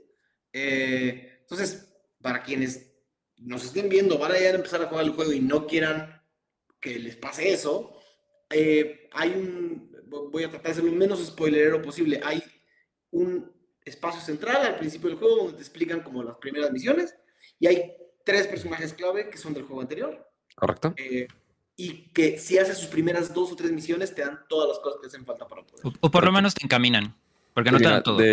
o sea, de esta parte central, que es donde empiezas el juego, básicamente, ya encuentras justo a esos tres personajes que son tus guías acompañantes durante el trayecto y ahí este, te van explicando cómo que necesitan hacer tal cosa para explorar tal tecnología y esta tecnología eventualmente llega a tu maldita este, tableta slash switch este, de la antigüedad. Entonces, sí sigan un poquito, o sea, suena de, ah, es otro errand culero y ya, otro quest, es como, no. A, los de esos en específico, si haganles caso para que tengan todas las opciones. Te abre más cosas, te abre más cosas y te abre, te, te, déjate eso, te, ahorra tiempo, que es lo que en un juego como, como, como Tears of the Kingdom, el tiempo es lo que más vale porque estás, tienes que estar demasiados eh, demasiadas horas divagando o vagando por el mapa. y Entonces, si algo, te lo, si algo te puede ahorrar ese tiempo, vale la pena tenerlo, creo yo. Y yo la verdad es que yo, algunas cosas me llegaron tarde. O sea, los medallones me llegaron bastante tarde porque también no, no, no pelea al viejo con lentes. E, es que el, el, juego como que sí te... A diferencia de Breath of the Wild, cuando, donde los NPCs no necesariamente te, te daban o te decían cosas muy importantes y no había tantos, eh, aquí sí es como, sí es como de regresa. Yo creo que por eso está como ese hub, ¿no? Es como de regresa siempre, habla, ve que hay de nuevo, porque no todo te lo da al mismo tiempo. Tienes que avanzar un poquito en la historia, tienes que hacer algún evento y ya regresas y de repente ya tienen otro diálogo. Entonces sí es como de. Parecería, que parecería que el juego no te dice nada, pero algo que yo he estado haciendo que también va un poco de, en contra de... Eh, eh, mira, Breath of the Wild tiene varias mecánicas que no son de mis, de mis favoritas en los juegos. Entre ellas, estar hablando con NPCs. Y a eso es lo que me refiero con... El juego no te dice nada, pero si te tomas el tiempo de hablar con los NPCs, te dicen todo. Te dicen absolutamente todo. Te van guiando, te dicen dónde, si hay un tesoro cerca, te dicen si hay un mapa cerca, te dicen si hay un cuarto eh, oculto en donde puedes encontrar a algo o a alguien, te dicen, te dicen, te dan pistas, si estás, si, si no estás avanzando tanto en la historia, te dicen, oye, eh, este, ¿no, ¿no has ido hacia el noreste en donde hay una roca en forma de esto? Tal vez te encuentres a alguien, te dicen todo. Entonces, eh, algo que yo este, he, estado haciendo más que en otros juegos es hablando con los NPCs porque realmente sí te dicen muy, sí te dan muy buena información. Eh, a diferencia de otros juegos en donde los NPCs están de relleno y no dicen más que, eh, o sea, no aportan mucho. Digo, a, lo mejor aportan al lore y, y aportan un poco al, al, al, mundo en el que estás jugando, pero aquí realmente los NPCs te van guiando, son la guía del juego. El, mundo está muy vivo para bien. Exacto. Eh, y, no solo eso, la razón por la que yo decía hace rato que es bien difícil recomendar el 2 si no has jugado el 1, es porque la forma en la que, la forma en la que calzaron los NPCs, la historia, los avances del 1 al 2, las cosas que, las cosas que avanzaron en esos años, de, sí es importante que veas algunas cosas del 1, o sea, es, porque hay personajes que, la mayoría de los personajes son recurrentes y la mayoría de sus historias continuaron fuera de, la, fuera de pantalla de, de, Breath of the Wild, entonces, por eso está muy rara la forma en la que, lo en la que la metieron. Y te puedes dar cuenta en la escritura de los NPCs que Nintendo asume y sabe que hay gente que no va a, ver, que no va a jugar el primero, entonces tratan de, de ayudarte un poco, pero hay como personajes que son como, que están muy descontextualizados, por ejemplo, el, el, quien, te ayudaba, quien te ayudaba en la misión de los Rito en Breath of the Wild, si lo conoces acá, es, es poco importante, pero si lo ves de nuevo, dices, ¡ay, mi amigo! sí, está chido, ajá. O sea, regresar a esos lugares y ver cómo están, qué, qué pasó, qué hay diferente, está, está increíble. Ajá, y si lo ves en Tears es como decir, ah, pues es un pajarraco ahí que es importante. Fin. Por eso sí es lindo que, que quien no haya jugado el 1, sí recomiendo jugar la historia, sacar las memorias y sacar la espada, para ya poderte pasar al 2. Em, algo que eh, estaba pensando fue así de, imagínense, no, y, aquí es en donde regresamos a, Nintendo siendo Nintendo. imagínense este juego en un hardware actual. O sea, si de por sí, si de por, si de por sí es un juego como es, o sea, ahora imagínate, digo, la comparación directa es Elden Ring. Y ahorita, y, quiero, quiero un eh, poquito más adelante hablar un poco de Elden Ring. Pero, güey, imagínate este mundo en un pinche hardware capaz y actual. Güey, o sea, e, e, es, yo ya dejé de hacer, ya dejé de poner ese pensamiento en mi cabeza porque me hace encabronar. No, eh, bueno, ajá, te hace encabronar, pero porque, porque es verdad, ¿no? O sea, eh, ojalá, ojalá ese famoso Switch 2 o Switch Pro o con lo que sea, sea retrocompatible y, y, y sí puedas jugar esta madre en, con texturas en alta y, y a mayor frame rate. Porque yo sí técnicamente lo juego, yo sí la he sufrido a veces. Yo, yo lo juego mucho en portátil. Y en portátil, o sea, a, veces sí he jugado en la televisión y sí la diferencia entre modo dock y portátil, yo sí la he sentido bastante. O sea, sobre todo cuando estás peleando, cuando estás utilizando el Ultra Hand en ciertos momentos, uh, uh, uh, sí dropea, sí dropea cañón. O sea, eh, técnicamente no deja de ser, como dices, ¿no? Una maravilla con. con, con el Switch tiene menos poder que un nuevo, que un iPhone nuevo. No manches, no, que, un iPhone de ese Pero que desde hace como 10 años. Eh, es un celularcito. Sí, acuérdate que incluso cuando salió el Switch ya era un procesador viejo, ni siquiera un procesador de última generación. Eh, y aún así es increíble lo que han podido hacer en ese hardware tan limitado eh, por eso cuando ves los Pokémon, los juegos de Pokémon todos rotos y madreados y todos dices, ah. güey, o sea, a ver, está la prueba de que sí, no es un juego next gen, pero a ver, o sea, se puede lograr buenos resultados si saben aprovechar las capacidades de, la consolita, güey, al final. Pero yo, yo te voy a decir, tiempo. para mí son poquitas las cosas. O sea, son frame rate, que eso sí es. No, la resolución, o sea, de pronto sí se ve como a 320p. A mí la resolución me pesa menos y te voy a decir por qué, porque ya estás, yo ya cuando juego Switch estoy bastante acostumbrado a, a, ver anti-alias, a, a ver aliasing, a ver pop-up, a ver esos shaders como, como mantequillosos, pastel que, que tienen Nintendo. es como acostumbrarte eh, al novio que te golpea, Mastreta. No, no, te... no bueno. Estoy de acuerdo, estoy de acuerdo. El problema es que, el problema es que este juego no está en otro lado ni va a estar. Entonces, si te pones a hacer ese ejercicio mental, solo te puedes encabronar. Porque si lo que quieres es eso que estás pidiendo, tienes un, tienes un precioso Horizon, que es la cosa más bonita que, hay ahorita en cualquier consola, eh, que está, eh, que básicamente ya quisiera. la cara. ya quisiera un Horizon tener este nivel de, diversión. Eh, no, pero ese es a lo que voy. Eso es a lo que voy. O sea Nadie, bueno, pocos, creo que podríamos decir nadie, nadie tiene un juego como este. Eso, e, eso, es, eso es un hecho. No, no, existe otra cosa como esta. Personalmente podríamos preferir otras cosas. Yo personalmente, y a lo mejor esto es algo que, este, eh, puede ir siendo para que también vayamos un poco concluyendo el, el show, es yo personalmente me quedo, o sea, si tú me preguntas, ¿qué, juego te gustó más? Porque la comparación directa es obvia. Elden Ring, yo, yo me quedo con Elden Ring. Yo me quedo con Elden Ring. ¿Por qué?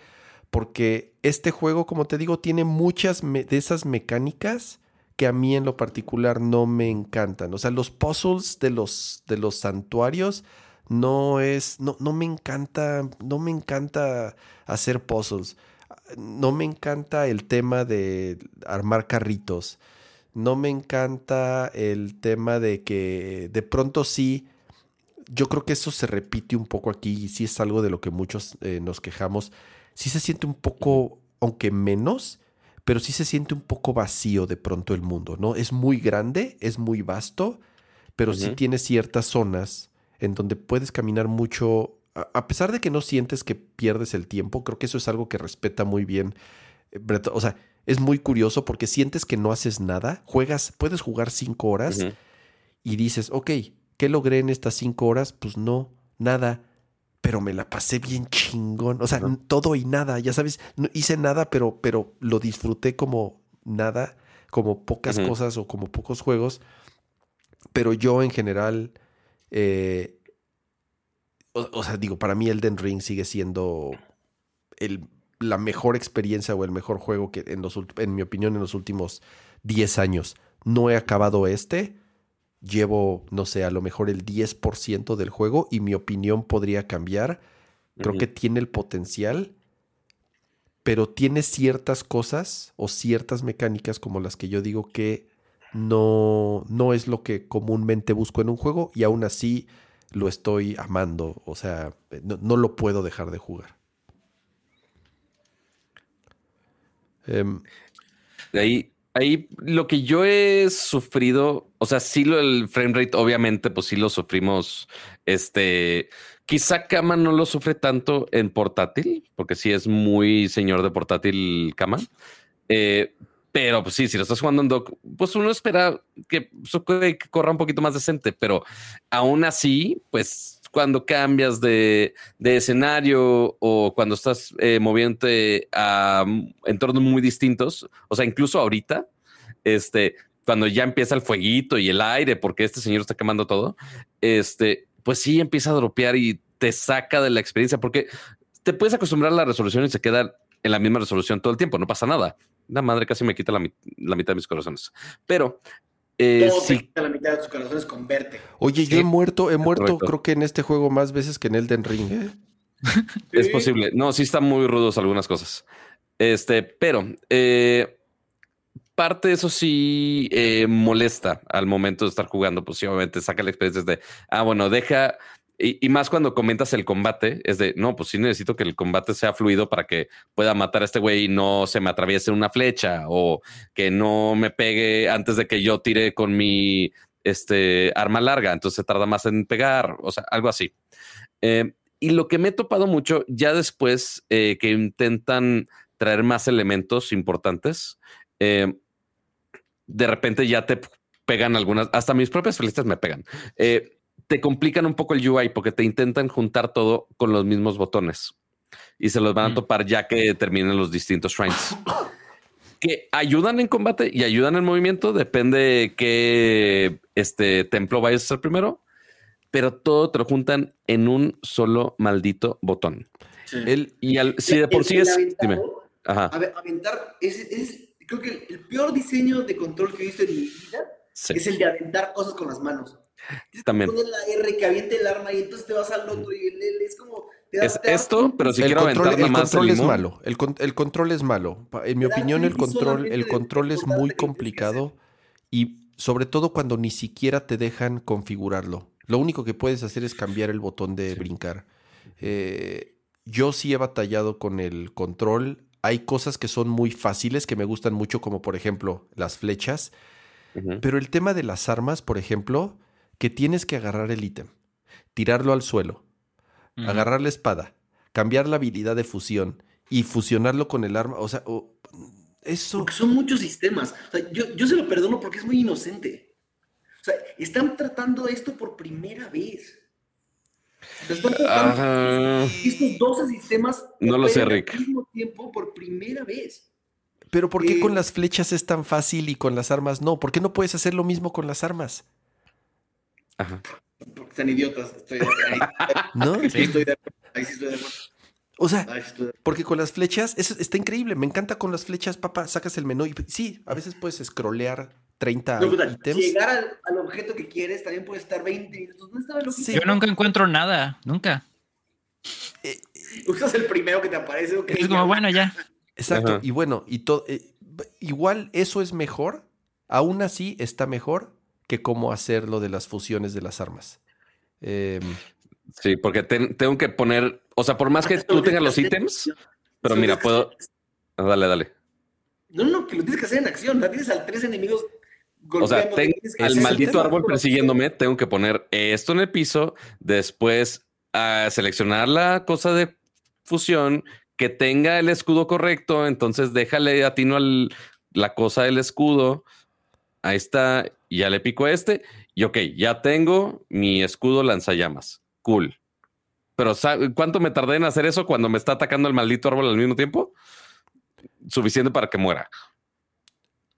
Entonces, sí, es un poco... te vuelves bueno. Yo, me he vuelto bastante bueno en correr para atrás, hacer mi, hacer mi alquimia y regresar. Ajá. No hay gente tan habilidosa a veces, mi estimado como uno que nada más muere. He escuchado varias veces la palabra accesibilidad en este juego en, ambos sentidos.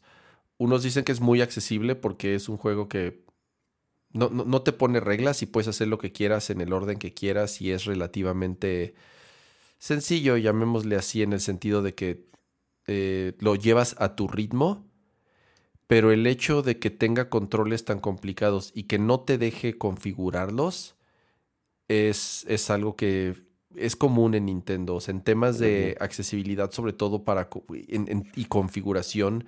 Y nosotros, y lo platicábamos en el show pasado, que fue el Día Mundial de la Accesibilidad, somos afortunados de que podemos usar nuestras manos bien, pero alguien que tiene alguna condición es, un juego imposible. Eso, o sea, es porque además, insisto, no te deja configurar nada, no te deja, no te deja hacer nada para, para facilitar eh, la manera en la que eh, utilizas, el control. Yo en momentos de pánico, en momentos de acción, eh, aviento el arma, este, activo el pinche el ultra hand, o sea, no, no, siempre, aunque llevas, aunque lleve más de 60 horas, me sigo equivocando con los controles. A Nintendo le falta mucho eso, en, general, en todos sus juegos. no les importa quién sabe, la verdad no sé, pero e, el, asunto de la accesibilidad sí es, es un tema eh, importante y que, se tiene que, hablar y criticar con Nintendo, porque por todas las cosas, muchas cosas las podemos criticar, muchas cosas hacen bien, pero la accesibilidad creo que es algo muy importante que deben tener presentes, porque ya en todos los juegos, ¿no? Hasta, hasta acciones que eh, debes dejar presionado el botón. Eh, el menú te, este, te, da la opción de solo una vez o déjalo presionado, ¿no? O sea, muchos juegos ya como cosas así de sencillas, aún como para nosotros, ¿no? Como de para personalizar la, la experiencia a lo que nosotros queremos. Ya, ya están en esas opciones. Más que nada, creo que Sony creo que es el, el que más le mete en sus juegos first partidos, porque tienen muchísimas opciones de accesibilidad y Nintendo tiene cero. Entonces sí es algo muy, muy importante. Y tienen la lupa de la industria sobre ellos. O sea, en, el tema, todos los juegos AAA de PlayStation ya tienen, ya tienen que hacer checkboxes de 25 cosas de accesibilidad, para fortuna de los jugadores que lo necesitan, pero Nintendo siempre, siempre ha trabajado, es que Nintendo es feudal. O sea, y es, es, es, muy feudal, es, es, es, un tema piramidal, lo que dice, lo que dice funcionan como una caja de resonancia en una caja de Faraday, perdón, en la que no se enteran de lo que pasa afuera, no les importa lo que pasa afuera. Si los fans dicen, por favor, dame un procesador mejor, les vale madres. Por eso la conversación que decía Kama antes, me parece una conversación que ya hemos tenido dos miles, o sea, miles de veces y la respuesta va a seguir siendo la misma. Nintendo va a hacer lo que se le pega la gana y no les importa lo que opines. ¿Por qué? Porque la gente compró 25 millones de copias de este juego. Correcto. Sí, o sea, porque Mario Kart está bien y pues para los botones que necesitas para Mario Kart funciona y sigue siendo de los juegos más vendidos del Switch. Este... Si, no, vendieran 25 millones de copias, tal vez les importaría la accesibilidad o, el frame rate. Pero les vale madres, vendieron más que cualquier otro juego del, del, del año. Sí, pero, o sea, pon tú en el caso de Nintendo, pues sí, el frame rate no es lo que vende cosas de Nintendo, eh, la resolución no es lo que vende cosas de Nintendo y parte de lo que mencionamos todos, de, ok, el juego es divertido, eso no, no lo tiene en duda nadie, pero de repente pues sí te topas con los momentos frustrantes y es nada más, podría ser incluso... Quizás. madre es el UX y el UI, no es una cosa que les importe. Es una cosa muy, es una cosa muy, muy, bueno, no Japón, ¿verdad? Pero a Nintendo particularmente es una cosa como para ellos, una cosa muy occidental. Que el jugador esté cómodo con mi juego, ¿por qué? Yo creo que sufra. Eh, Corte a Alden Ring. Alguna vez escuché en, en, un podcast, eh, tenía poco de haber salido Breath of the Wild y no me acuerdo quién, les, les le preguntó a uno de los, al, no sé si al director, a los productores, así de, oigan, eh, después de jugar un rato, eh, nunca pensaron en, los controles, en poderlo configurar. Eh, y le dice, yo digo, yo tengo la fortuna de tener mis capacidades completas y no tengo ningún problema. Pero han pensado en, o sea, ¿qué pasa con un jugador o con un usuario que tenga alguna tenga algún problema o alguna condición y requiera de ciertas configuraciones para poderlo jugar. Y, les contestó, mm, no lo habíamos pensado, pero sí es, es interesante ahora que lo mencionas. Y les valió madre. O sea, y el juego actual les, pues, les, volvió a valer madre. Y, en general es algo que, como dice Ramón, en Nintendo no es un tema que les, que les interese, que les quite el sueño. O sea, no tienen, una, no tienen un nivel de dificultad juegas 10 minutos, te mata, te mata el primer monstruo y te sigue matando. No es un juego que le importe lo más mínimo que estés como jugador.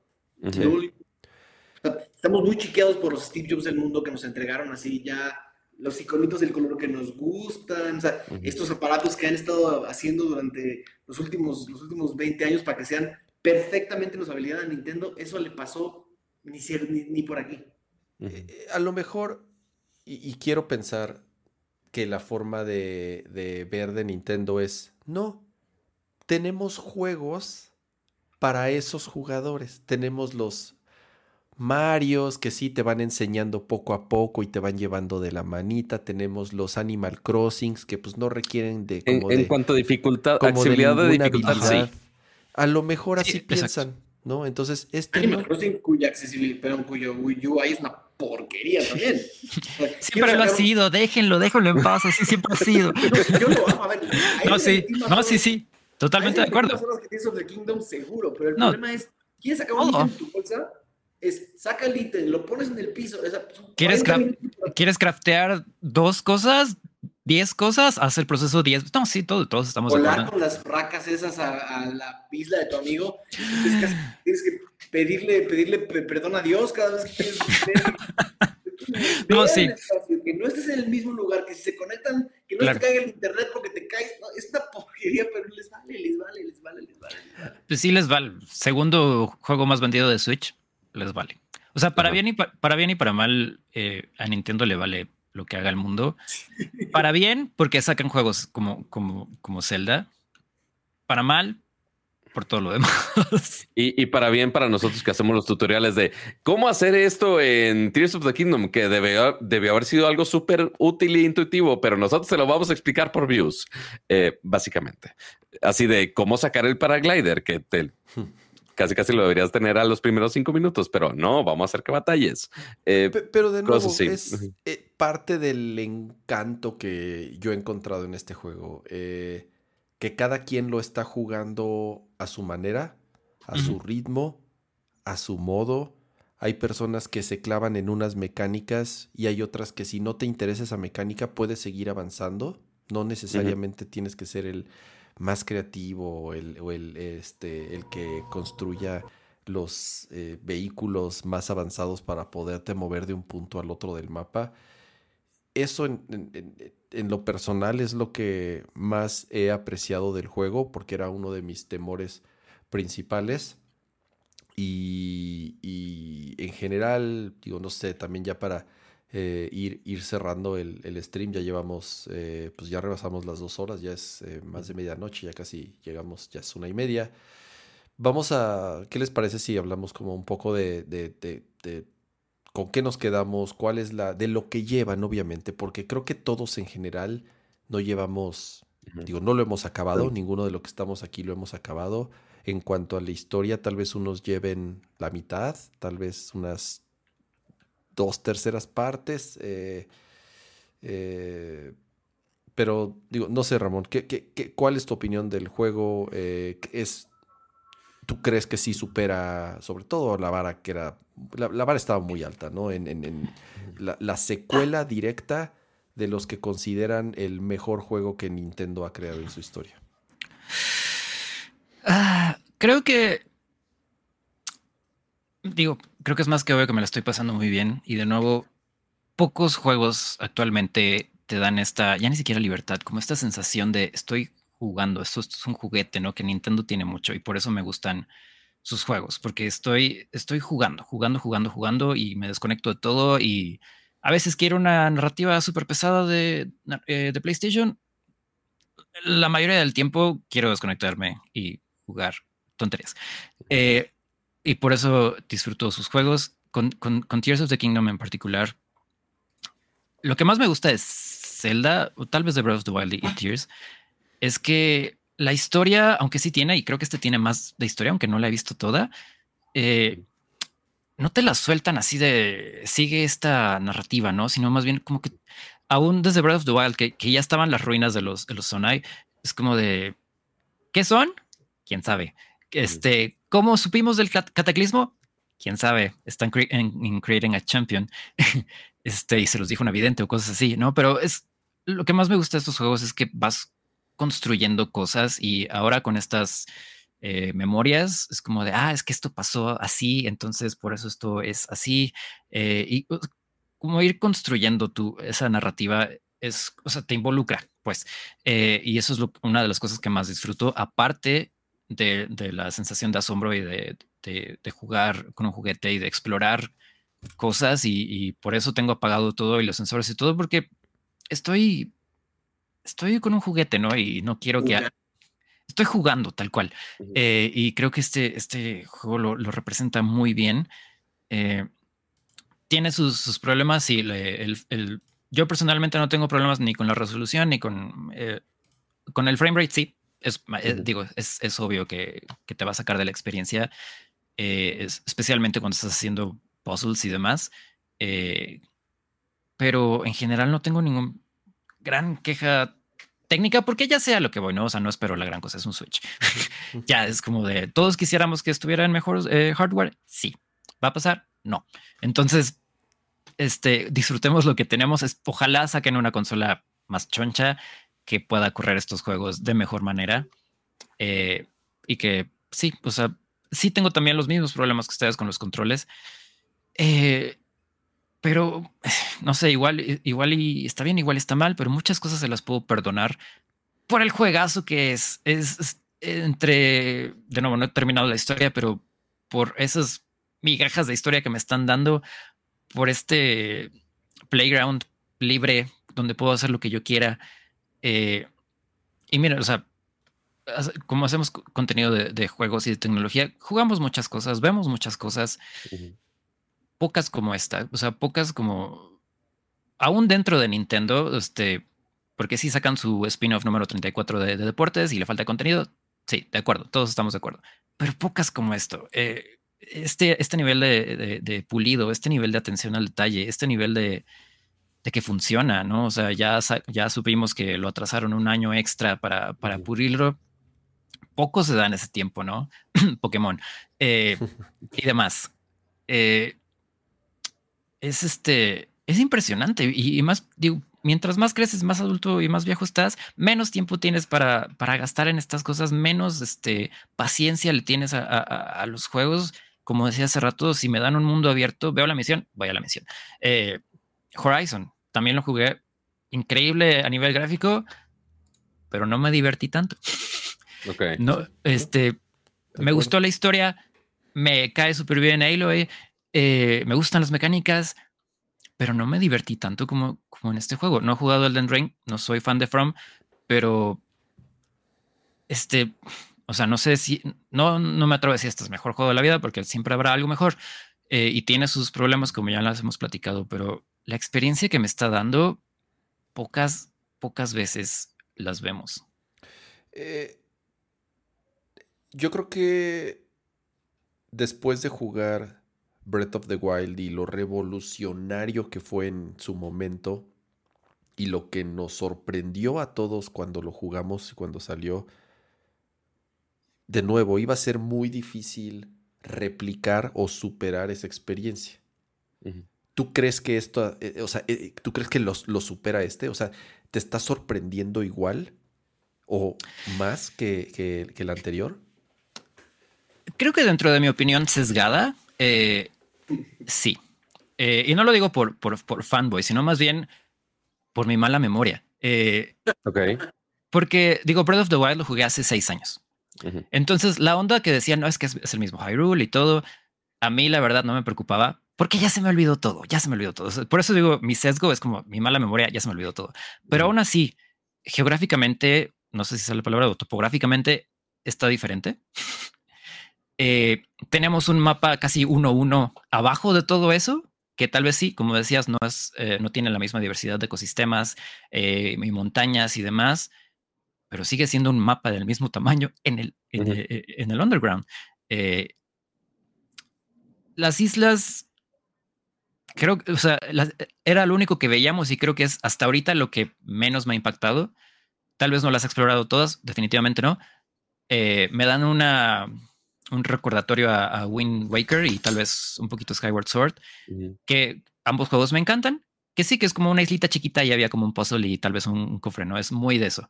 Eh, pero ya que le agregas el lore, la historia, los NPCs que ahora ya tienen más vida, el mundo que ya tiene más vida, eh, la cantidad de cosas que hay que hacer.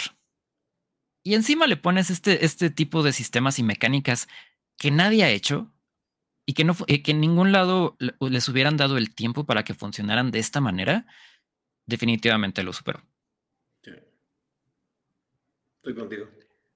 Muy bien, Pato.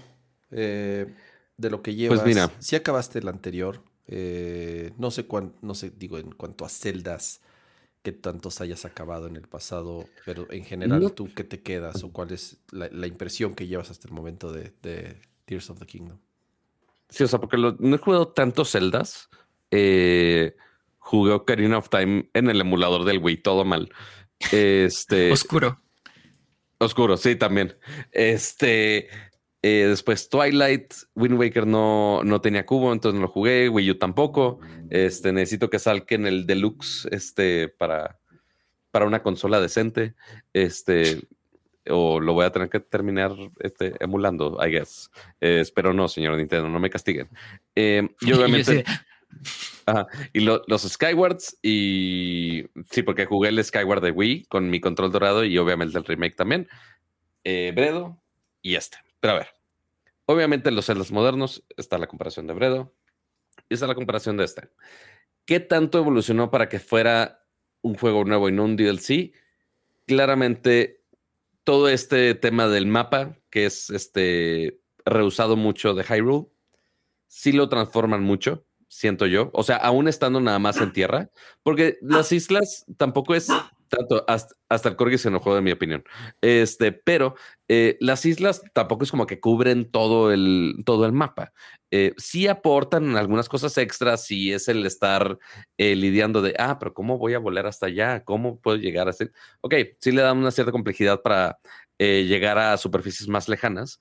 Y obviamente toda la parte del underground, que eso es lo único que no he explorado al, al 100, pues sí, te agrega mucho más espacio para explorar. Pero con toda esta dinámica de la historia, de, oye, cayeron cosas mágicas del cielo, entonces el mapa se modificó aquí, aquí y aquí de ciertas maneras, eh, con ciertas limitantes distintas, que te forzan a explorarlo de distinta manera. Entonces, eso realmente no es problema. Las mecánicas están bien, lo de la Ultra Hand está buena, eh, igual, no he llevado mi creatividad al límite de así de, ay, déjame, pongo así de anuncio de creatividad explotándola a un nivel de chat de tachas bien cabrona. No, no he llegado a ese punto. Eh, y lastimosamente lo único que me ha eh, afectado de cierta manera, glitches pequeños, principalmente en el templo del sur oeste, sin decir nombres. Eh, sufrí como no tener una fregada idea. Spikes de dificultad a veces que es como de güey por. Eh, o sea, sí sé muchas cosas que eh, te matan al instante, pero esa sí le dediqué casi una hora para un maldito boss cuando lo demás lo había hecho bien. Y ya cuando vas avanzando en la historia, te desbloquean muchas cosas que de plano ya te frustra un poco los controles de tantas opciones eh, que tienes que hacer. y que literal están ahí in your face todo el maldito tiempo y no puedes desactivarlo de ninguna manera. Em, eso es lo único que realmente sería el downside de esto. Sí, me encantaría que saliera una siguiente consola y que pueda ser como Breath of the Wild que sacó en Wii U y que también salió en Switch. Estaría increíble. Oye, mismos assets, nada más que me des mejor frame Cool, no tengo problema. Si quieres hacer las texturas ya más, este, con resolución más decente, Ok, más cool todavía, pero seguramente la segura es nada más. Ah, va a tener un frame rate decente. Em, pero claramente lo estoy disfrutando. Sí, le estoy invirtiendo bastantes horas. Le voy a invertir más horas. Lo voy a completar al 100%. No voy a perder mi tiempo con los colocs. Una disculpa pública. Este, nada más por temas de utilidad de que me den más espacios de armas. No porque quiera completar los mil colocs. Em, pero sí, claramente la historia principal, los frames principales, totalmente va a tomar mi tiempo. No es un 10 perfecto para mí. Quizá le bajaría, no sé si el punto completo o medio punto, pero le bajaría algo. Eh, pero aún así, no sé si está mejor que Bredo o peor que Bredo o están igual, maybe.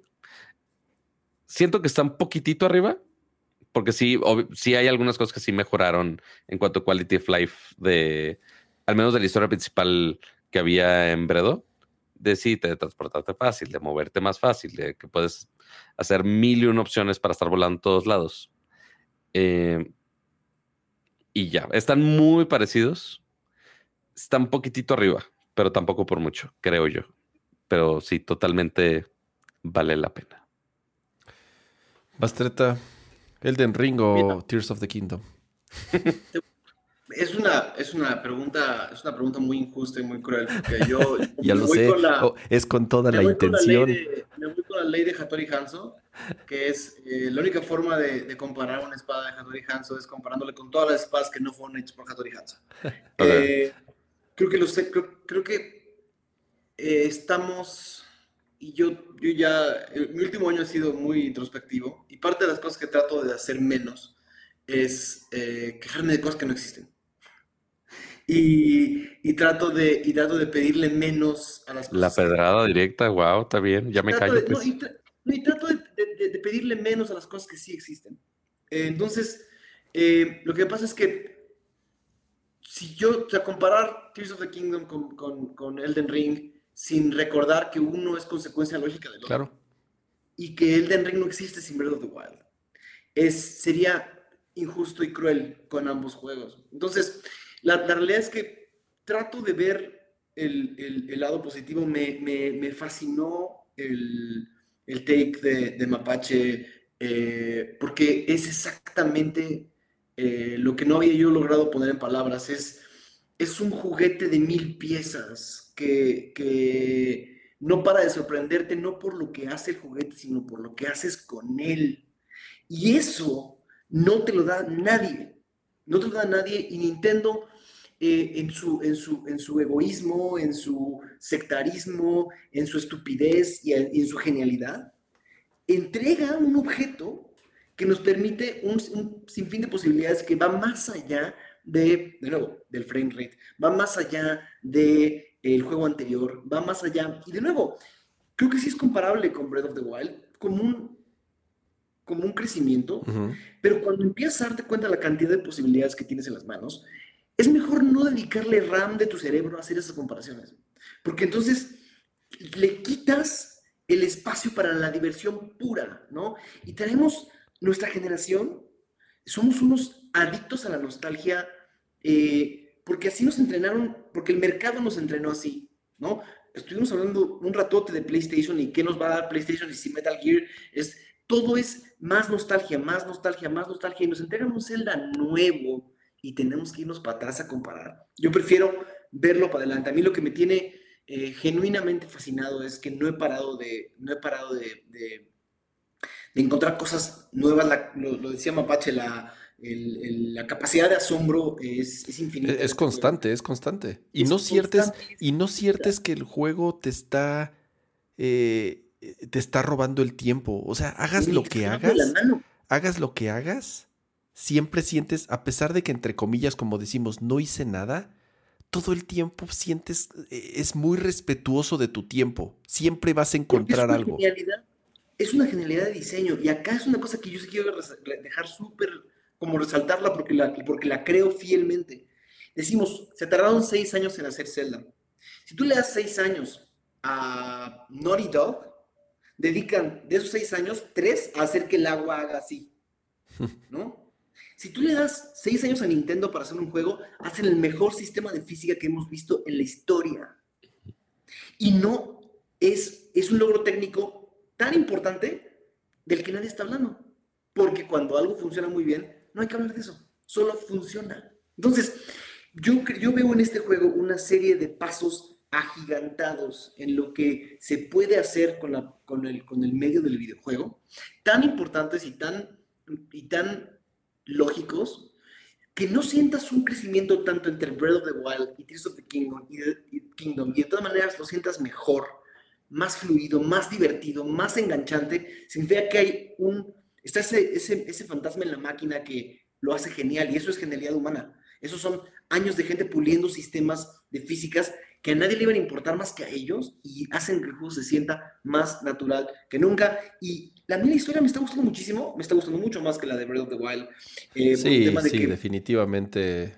Creo que escucharon, creo que escucharon, de las pocas veces que Nintendo en su vida escucha que había que inyectar un poco más de narrativa, eh, que, había que llamarle templos a las cosas porque la gente se enloquece y se vuelve, se vuelve loca y se avientan del quinto piso por, por pendejadas.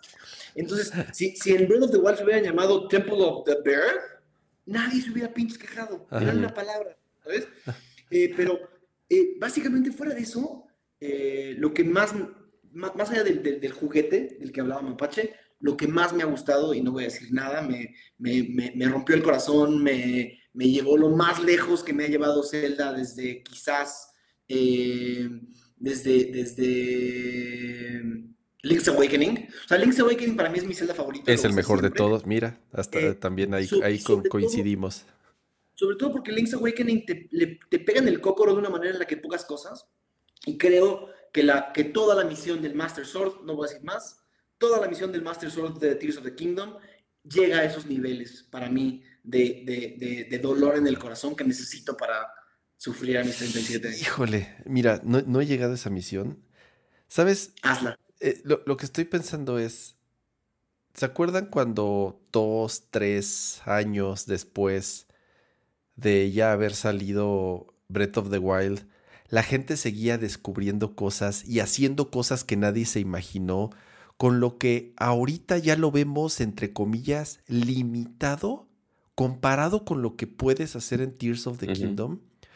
O sea, lleva, el juego lleva una maldita semana y vean lo que está haciendo la gente. Espérense en dos, tres, o sea, replicar lo que la gente o, lo que la comunidad hizo en Breath of the Wild, que años después seguían descubriendo cosas y seguían surgiendo eh, eh, genialidades.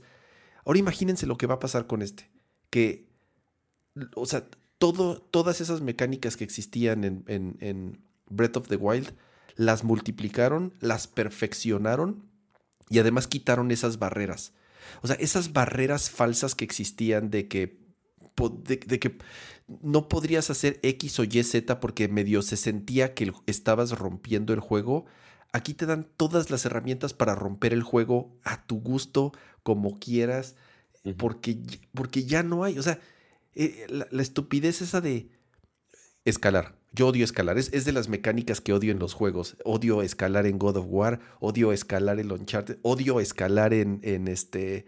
En, Horizon. y odio y odié escalar en, en, Breath of the Wild y odio escalar en ti. Pero bueno, ahorita ya afortunadamente tengo una madre que me permite traspasar. 20 opciones. Güey, tengo 30 cosas, 30 cosas para usar. Entonces, güey, está bien cabrón que todas esas barreras ya no están. Y entonces es, hagan lo que quieran. Eh, rompan el juego. Y lo vieron, lo, vi, y lo dijeron ellos. Vimos cómo la gente hizo todo lo posible para romper Breath of the Wild en todos los sentidos. Aquí queremos eso y diseñamos y creamos mecánicas exclusivas para que rompan el juego y hagan cosas que ni nosotros nos imaginamos que se pueden hacer. Vuélvanse locos. Güey, y lleva una semana quiero ver qué va a pasar en un año. Quiero ver qué va a pasar cuando salga. A ver, nos van a vender una expansión, ¿están de acuerdo, no? O sea, eh, eh, es, yo, casi aseguro que nos van a vender una expansión, así como lo hicieron con el anterior. Eh, es, es, es, son de esos juegos que llegan una vez cada década. por eso yo siempre digo, Enden Ring para mí es un juego de o sea, de, una vida, ¿no? O sea, pocas veces vemos juegos como ese. Eh, así como lo vimos con Breath of the Wild en su momento y ahorita lo estamos viendo con, con Tears of the Kingdom.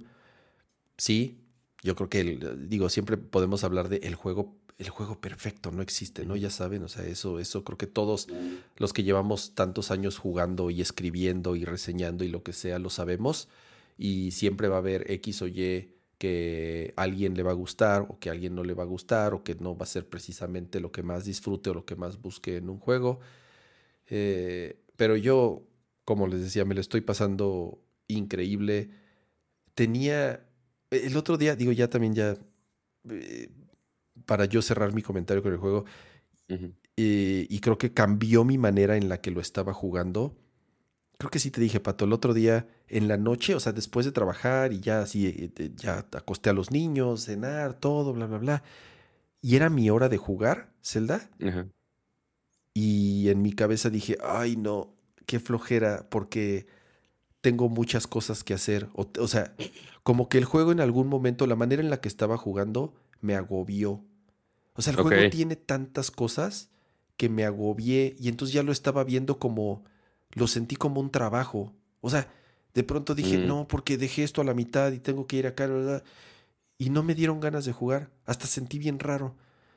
Ok, creo que lo estoy jugando mal. Y al otro día, más bien lo que hice es, voy a jugar a no hacer nada. O sea, no voy a dejarme de preocupar en todo lo que el juego te ofrece, porque eso está cabrón. El juego tiene tantas cosas, tantas, tantas, tantas cosas que, te, te, agobia.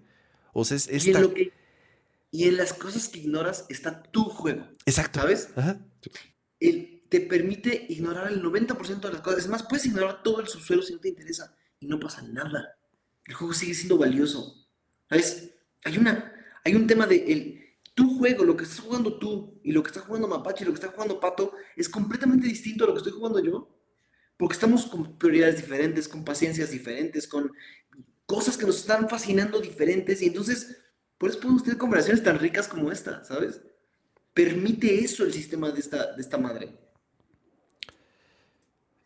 Ojalá podamos, eh, si gustan, tienen obviamente abierto este espacio, eh, ya que lo acabemos todo, ya que lo ya que lo hayamos digerido bien, ya que lo hayamos. Spoiler full, un spoiler Exactamente, spoiler full, ya que todos lo. Ya, ya, o sea, ¿me entiendes? En, dos meses vamos a darle. Porque además, espérate, lo cabrón es que viene Final Fantasy XVI. Viene. viene ¿A qué hora viene vas a Diablo. Viene Diablo. A las 3 de la mañana con Zelda. No mames, viene Diablo, viene Final Fantasy XVI. Eh, Yo me voy a brincar puta, o sea, es, es un gran año, güey. Es un gran año y los madrazos van a estar con todo, güey. Eh, y, qué chingón, güey. O sea, son de esos años que dices, güey, qué chingón es ser gamer y qué chingón es que nos gusten los juegos y qué chido es que tengamos, que seamos afortunados de tener acceso esta madre exista, que esta madre rarísima. Claro, inventada, por, inventada por la gente más, más cerrada del planeta, sigue siendo la cosa más increíble que hay, ¿no? O sea. Eh, vamos, y, queda abierta la invitación y, ojalá nos puedan volver a acompañar eh, eh, en, un, en unos dos, tres mesecitos, ya que este, lo tengamos número ya que estamos discutiendo terminado, entre comillas, terminado, porque estos juegos creo que no los terminas. pero bueno, fue en lo personal un placer tenerlos aquí de invitados, de verdad. Muchísimas gracias que hayan aceptado venir. Me la pasé a todo dar platicando con ustedes, ya sea de PlayStation y ahorita de nuestras de la experiencia, de nuestras experiencias con de lo que llevamos con, con Tears of the Kingdom. Eh, ojalá los que estén aquí en el chat también hayan disfrutado este programa. Eh, Ramón, muchísimas gracias de verdad por acompañarnos. No, muchas gracias a ustedes estuvo, igual me la pasé súper bien. Este tipo de pláticas debería de haber más. Gracias, Ramón. Eh, señor Mastreta, un placer que andes por acá, ya que andas desaparecido del mundo de las internets. Yo estoy desaparecido, estoy dándome tiempo para mí. Estoy dándome tiempo para mí y no sabes lo bien que me he hecho. Lamentablemente estoy disfrutando, lo estoy disfrutando mucho más de lo que me imaginé que lo iba a disfrutar. Entonces, no sé, Tal vez me verán por ahí pronto, pero por el momento ando, ando, ando de lurker, ando de lurker y disfrutando mucho mi, mi época de lurker, pero eh, básicamente disfrutando muchísimo las conversaciones como estas. Este, por fin, por fin coincidir con, con Mapache en un espacio es una, un verdadero placer. Este, Igual. bueno, verlos a ustedes dos, como siempre, ganas de abrazarlos nunca faltan. Qué gusto verlos, de verdad. Muchísimas gracias, eh, Daniel. Pato, muchísimas gracias, pero obviamente también iba a decir muchas gracias a nuestros suscriptores, pero en esta colección no tengo a los suscriptores, pero Pato, pero, pero saben que los amamos y los queremos harto. Este, y podría decir mientras de los superchats de esta ocasión. Si cargo el YouTube Studio así rapidísimo, este, para que todo funcione, porque si no, Kama tiene que hacer una escena, poner todos los audios. Y, y, no, no, se puede romper el stream, así que por favor no me lo pidan. Ya estaba roto, no le muevan más. Este, pero mira, a los diseñadores de Tears of the Kingdom que te hagan esto. ¿Sabes cómo va a funcionar? No, lo voy a tener que rehacer en PC esto ya cuando señor Intel nos voltea los ojos y digan, está bien, vamos a hacer Nerdcore en una PC de, de veras. A ver si, a ver si así funciona el changarro. Pero a ver, voy a filtrar aquí nivel actual de los miembros Max y Ultra, que eso sí, creo que de cajón sí los tengo que mencionar. Dale. Eh, y también de los superchats que hubo el día de hoy. Mira, de los superchats del día de hoy. 25, fueron poquitos, ahí está. Eh, gracias a Miguel Zárate, gracias a Arturo Reyes, gracias a José Luis Sánchez por sus superchats, que básicamente la mitad de sus superchats fueron para eh, burlarse de Cama, que no sabe configurar. Em, un gran, este... A la otra voy a regarla más seguido para que entren. Entonces voy a descomponer más el chat. No, fueron, fueron nada más tres. Entonces, cuando, no hay fallas, entran más y hasta con más cifras, cama. Entonces, este, mejor así. Y de los miembros Max, eh, gracias a Rafael Suárez, Adrián, Adriel Macedo, Mar Ramírez, Neostrada, Mario Guzmán, Víctor Manuel López, Rodrigo Beltrán, Noé Hernández, José Luis Sánchez, Gerardo Hernández, Adal, pero no Ramones, eh, José Luis Valdivia, Ari Gerti, así se llama Justin, no lo inventé yo, lo juro. Em, Sergio Flores, Adolfo Chavarrí, Pablo Muñoz, Gabriel Consuelo, Art Offline, Luis Aguilar, Santi, Yamaster 1, Lalo Villalobos, Nat Chopper, Geek Blitz y nuestro miembro ultra Aquí yo tenía un ultra. ¿Dónde está mi ya se fue. ¿O, ya acabó nuestro ultra? Ah. Es posible. No, aquí está. Gabriel Consuelo. Creo que ya lo había mencionado, pero no lo había puesto en orden. Ahí está. Muchas gracias, Gabriel Consuelo, por ser nuestro miembro ultra, pero también a todos los que nos están acompañando aquí en vivo, que están viendo aquí en el bonito chat.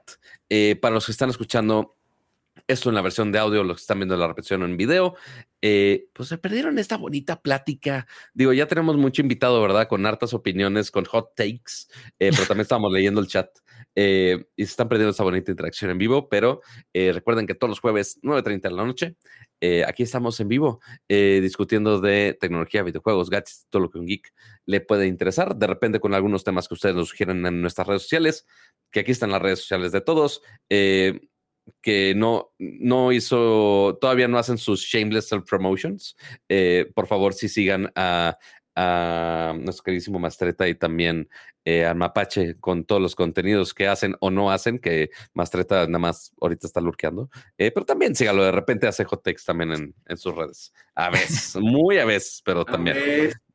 Este, eh, ya me va a bloquear por andarlo juzgando por sus horas de, juego en, Switch. Eh, y muchas gracias a todos los que están aquí en vivo y también principalmente a los miembros del Nerdcore Podcast, que son los que están también en verde ahí en el chat. Y nos vemos la próxima semana. Y Ramsa, muchas gracias por producir, arreglar todo. Ramsa fue el que hizo todos los artes de Zelda Customs y las escenas custom de este show. Así que muchas gracias por configurar y desconfigurar todo el changarro. No, una belleza los artes y los fondos. Él muy bien, él muy bien. Se, nota que es diseñador de vez en cuando. Y está muteado. Estaba muteado, ahí está. no, sabe configurar. si, pudieron, notar, me, la pasé la gran parte del programa entre mi gangosa voz y, y boqueando y este con un poco de calentura porque llevo un par de días así medio malo. Pero con mucho gusto y de verdad que me la pasé a todo dar en esta emisión de Nercor. No olviden dejar su like, no olviden suscribirse y no olviden recomendar el programa eh, si ustedes creen que hay alguien en su trabajo, en su escuela, en su casa, eh, que quieran escuchar a un montón de nerdos hablar de videojuegos, tecnología, gadgets y todo lo que un geek le puede interesar. Ya lo saben, eh, Nerdcore Podcast. también disponible en audio, ya saben, en eh, Spotify, Apple Podcasts, Google Podcasts, en las principales plataformas que hay para descarga de audio. Disfruten su fin de semana, sigan disfrutando jugando Zelda, cuídense mucho. Adiós.